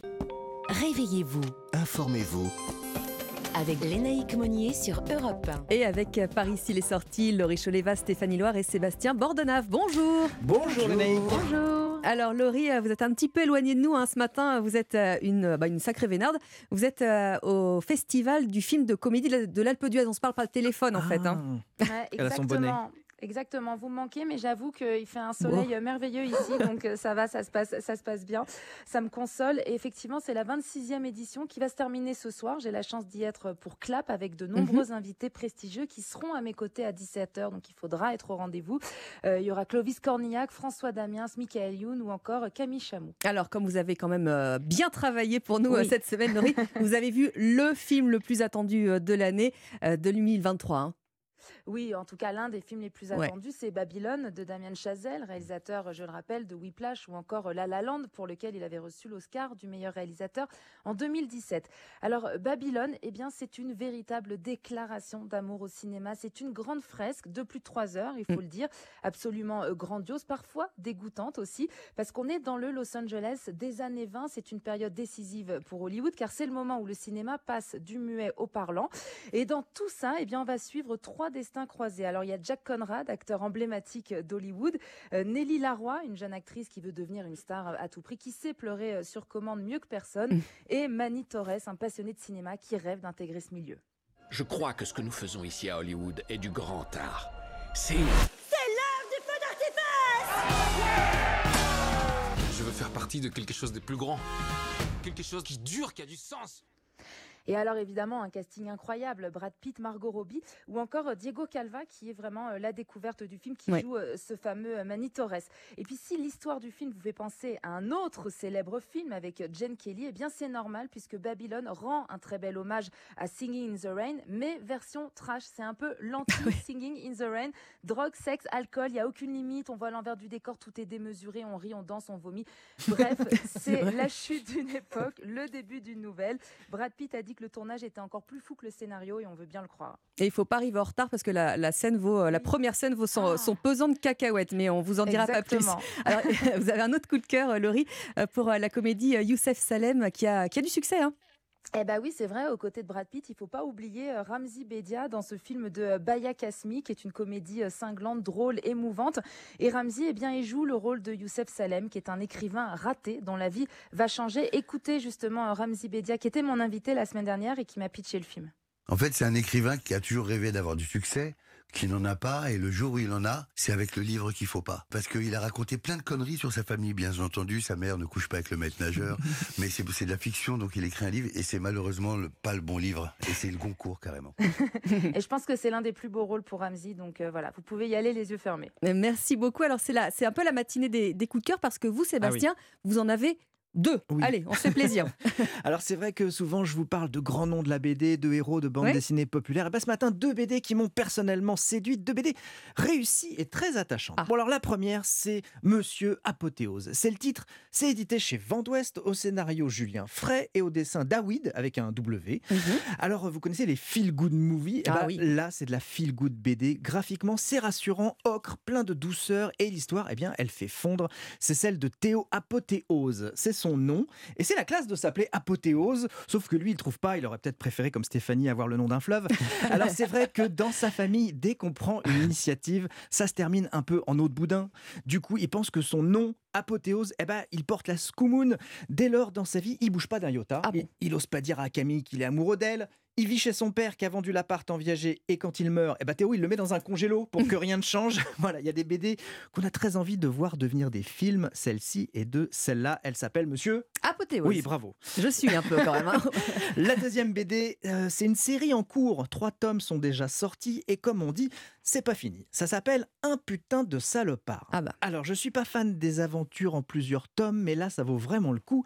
C'est de la BD d'aventure, d'exotisme, de type louche qui trempe dans des affaires pas nettes et réciproquement. En fait, ça pourrait s'appeler Des putains de salopards, mais non, c'est Un putain de salopard. Alors, ça se passe au Brésil. Ça tombe bien, le dessinateur Olivier Pont maîtrise parfaitement les paysages luxuriants, tout comme les gueules de salopards d'ailleurs. C'est l'histoire de Max qui part à la recherche de son père. Il le connaît pas, sa mère n'en parlait jamais. Tout ce qu'elle lui a laissé à sa mort, c'est une photo où on la voit entourée de deux hommes. Lequel est son père? Bon, apparemment, les deux craignent autant l'un que l'autre. L'enquête commence et elle sera forte en surprise. On peut compter sur Régis Loisel au scénario pour nous embarquer dans une histoire rocambolesque. Un putain de salopard publié chez Sèvres pour les amateurs d'action, de voyage, d'exotisme. C'est de la très très très belle BD. Et je rappelle le nom de la première BD, Monsieur Apothéose, chez Vent d'Ouest. Merci beaucoup euh, Sébastien. Alors, euh, autre coup de cœur, parce que décidément c'est la matinée euh, des coups de cœur avec, avec Stéphanie Loire et cette euh, Oui. nouvelle qui a fait mais, trembler la planète. Et pas seulement la Et planète, pas seulement mais la vous aussi, planète, mais moi aussi, c'est la- l'annonce de la tournée de Madonna. Pour célébrer ses 40 ans de carrière, la reine de la pop a annoncé cette semaine une tournée mondiale à l'aide d'une vidéo. Je ne sais pas si vous l'avez vue. Non. Oui, si, si. Voilà. Une vidéo. Elle, est- elle on a une grande fan ici. Elle est entourée de ses amis. On y voit le rappeur Lil Wayne, euh, l'acteur Jack Black, l'humoriste Amy Schumer. Il joue à Action Vérité. Bon, on va dire que c'est très en dessous de la ceinture, mais il se marre bien. Oui, bah, comme cool. d'hab, hein, avec Madonna. Bon, la grande nouvelle, c'est que Madonna va faire son Celebration Tour, une tournée qui va passer par les États-Unis et l'Europe. Un show qui va être conçu comme un véritable best-of de sa discographie des quatre dernières années, pour le plus grand plaisir des fans, avec des tubes qui font partie de la bande originale de nos vies et de la vie de Lénaïg. Eh oui, ma jeunesse. comme Like a Prayer, par exemple.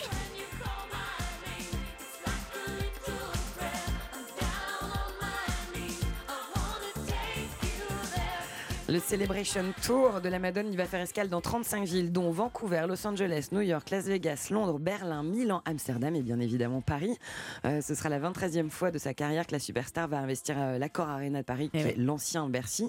Vous, vous l'aviez déjà vu sur scène? Non, justement, c'est Ça pour ça que je me suis première. précipitée pour euh, essayer d'avoir des places. Euh, et vous avez eu vos places. Et ouais. maintenant, c'est terminé. hein. Il n'y en a plus du tout. Ça fini. s'est terminé hier. Ce sera les 12 et 13 novembre 2023. Euh, les concerts vont être, à mon avis, complètement fous. Vous nous raconterez les naïfs. Ah bah, j'ai pas sûr. réussi à en avoir. Imaginez-vous dans la salle vibrer, chanter, danser avec Madonna sur ce tube-là.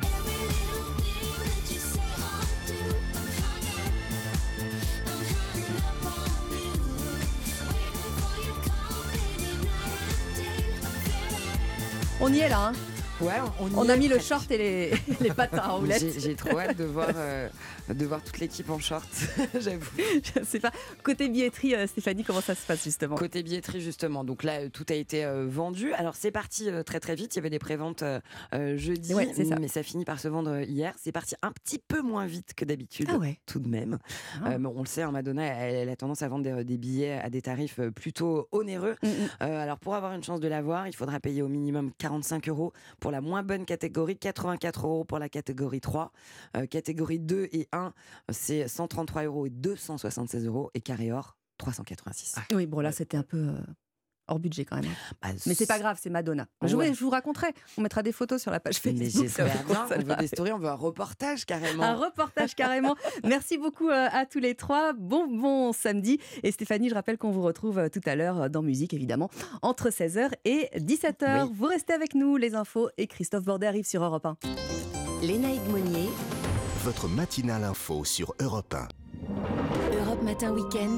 Lénaïque Monnier. Bienvenue sur Europe 1, il est 7h53, l'heure du journal permanent Clément Barguin. Nouveau rassemblement à Paris contre la réforme des retraites. Manifestation à l'initiative des jeunes militants des partis de gauche soutenus par la France Insoumise. La CGT ne soutient pas cette action. Ce n'est pas le moment de se diviser, selon Philippe Martinez. La prochaine manifestation organisée par l'intersyndicale est annoncée le 31 janvier prochain. Qui sera le prochain premier secrétaire du Parti Socialiste? Rendez-vous à 13h pour tenter de se mettre d'accord sur les résultats. Olivier Faure aura officiellement été proclamé vainqueur hier avec 50,83% des suffrages. Nicolas Maillot-Rossignol, le maire de Rouen, conteste les résultats à cause de plusieurs irrégularités. Les États-Unis désignent le groupe paramilitaire russe Wagner comme une organisation criminelle internationale. La Maison-Blanche promet d'identifier et de sanctionner tous ceux qui assistent ce groupe de mercenaires à la solde du Kremlin. Et puis euh, c'est terminé pour Hugo Humbert à Melbourne. Le Français a été expédié par le Danois Holger Rune en 3-7. Caroline Garcia, elle est attendue sur le cours vers 9h, heure française. Merci Clément, 7h54 sur Europe 1. Bon réveil. Europe Matin Weekend, bienvenue chez vous.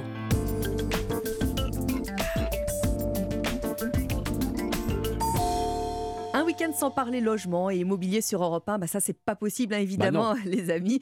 Comme chaque euh, samedi, vous l'avez euh, entendu avant les infos de 8h, les conseils de Christophe Bordet. Bonjour Christophe. Hello tout le monde. Alors euh, Christophe, il y a beaucoup de Français qui se disent qu'ils n'auront peut-être pas de retraite, Bah, ça s'est vu dans les rues il y a hein. encore quelques Mm. jours. Vous allez nous rassurer quand même. Écoutez, je vais essayer en tout cas de vous donner une recette pour mettre un peu d'argent de côté et cette solution s'appelle roulement de tambour. La SCPI. La quoi? La SCPI, pas. Société Civile de Placement Immobilier. Quesaco. Alors, vous avez un peu d'argent de côté, vous vous demandez si vous allez le placer sur le livret A à 3% très prochainement, l'assurance vie à 2% ou sur un autre produit financier. Ne cherchez plus, il y a donc la SCPI, votre banque peut vous proposer d'acquérir des parts dans des immeubles de bureaux, des centres commerciaux, des entrepôts loués à des clients comme des géants du e-commerce par exemple, ça marche très fort en ce moment, des hôpitaux, des hôtels. En général, c'est un mélange de, de tout ça. Vous devenez copropriétaire avec plein d'autres investisseurs sans vous occuper de quoi que ce soit et tous les trois mois, eh bien, vous touchez un petit loyer. L'argent du livret A permet de construire le logement social et il contribue à la construction donc euh, de tout un tas de, de bâtiments. Eh bien là, vous contribuez à la construction de bâtiments professionnels. Pour en savoir plus, Thierry Laroupon, président du directoire de BNP Paribas Real Estate. Ça permet, lorsque vous êtes un investisseur privé, avec un ticket d'entrée qui est relativement faible, d'accéder à un immobilier qui, euh, par définition, est très compliqué à acheter. Concrètement, si vous achetez un immeuble de bureau et que vous perdez votre locataire, vous êtes en risque intégral. Vous avez, un, un vide locatif, deux, des frais d'agence à payer. Quand vous mettez 205 euros en SCPI, vous accédez à la totalité d'un portefeuille qui peut être du bureau, du logement, du commerce, de l'entrepôt, des actifs de loisirs, des actifs de santé. Vous avez donc une granularité du risque qui est beaucoup, beaucoup plus faible et vous avez également une diversité géographique de ce risque qui est beaucoup plus intéressante. Donc c'est un amortisseur en cas de crise qui est remarquable. Et je pense qu'en 2023, on en aura bien besoin. Alors, si je comprends tout bien comme il faut, Ouais. Christophe, il y a un gros gâteau euh, devant moi. C'est un peu comme si j'achetais une part, deux parts, trois parts, tout le gâteau. Bah oui, mais là, vous, hein. achetez, vous achetez une part d'immeuble commercial et cette part, bien vous la payez aux alentours, on l'a entendu, hein, de 200 euros et puis elle vous rapporte donc des loyers tous les trois mois. Alors le taux de rendement est bien meilleur que le livret A et ce n'est pas Thierry Laroupon qui va nous dire le contraire. Entre 3,50 et 3,80. Voilà. Moi, j'ai investi il y a 5 ans, je les ai toujours gardés parce que je trouve que c'est un bon rendement. Vous achetez de la stabilité, de la sécurité, de l'immobilier, c'est quand même mieux que de mettre ça dans les bitcoins. hein. Oui, et encore que les bitcoins, encore que en ça ce dépend moment, ça remonte. Donc c'est très aléatoire. Mais bon, bref, en tout cas, voilà, c'est presque 4% de rendement et parfois plus. Bon, il y a un loup, il y a un risque Bah, avec euh, cette SCPI. Non, mais il y a toujours des risques, hein, euh, mais comme pour les assurances vie, euh, voilà, il faut, faut Non, mais faut garder tout ça. Non, mais il faut garder tout ça sur un minimum de temps, évidemment. Hein, c'est pas au bout de trois semaines qu'il faut euh, se séparer des parts que l'on a acquis. Ce sont des loyers, des revenus fonciers, donc oui, euh, 28% euh, euh, de la tranche la plus basse, effectivement, ça coûte un peu en taxes, hein, bien entendu. Mais en tout cas, ce qui est certain, Mhm. c'est que quand on est par exemple à la retraite, eh bien on est bien content pendant plusieurs années d'avoir investi dans ces SCPI parce que ça rapporte. Merci Voilà. beaucoup, Christophe. À demain. Les infos arrivent sur Europe 1.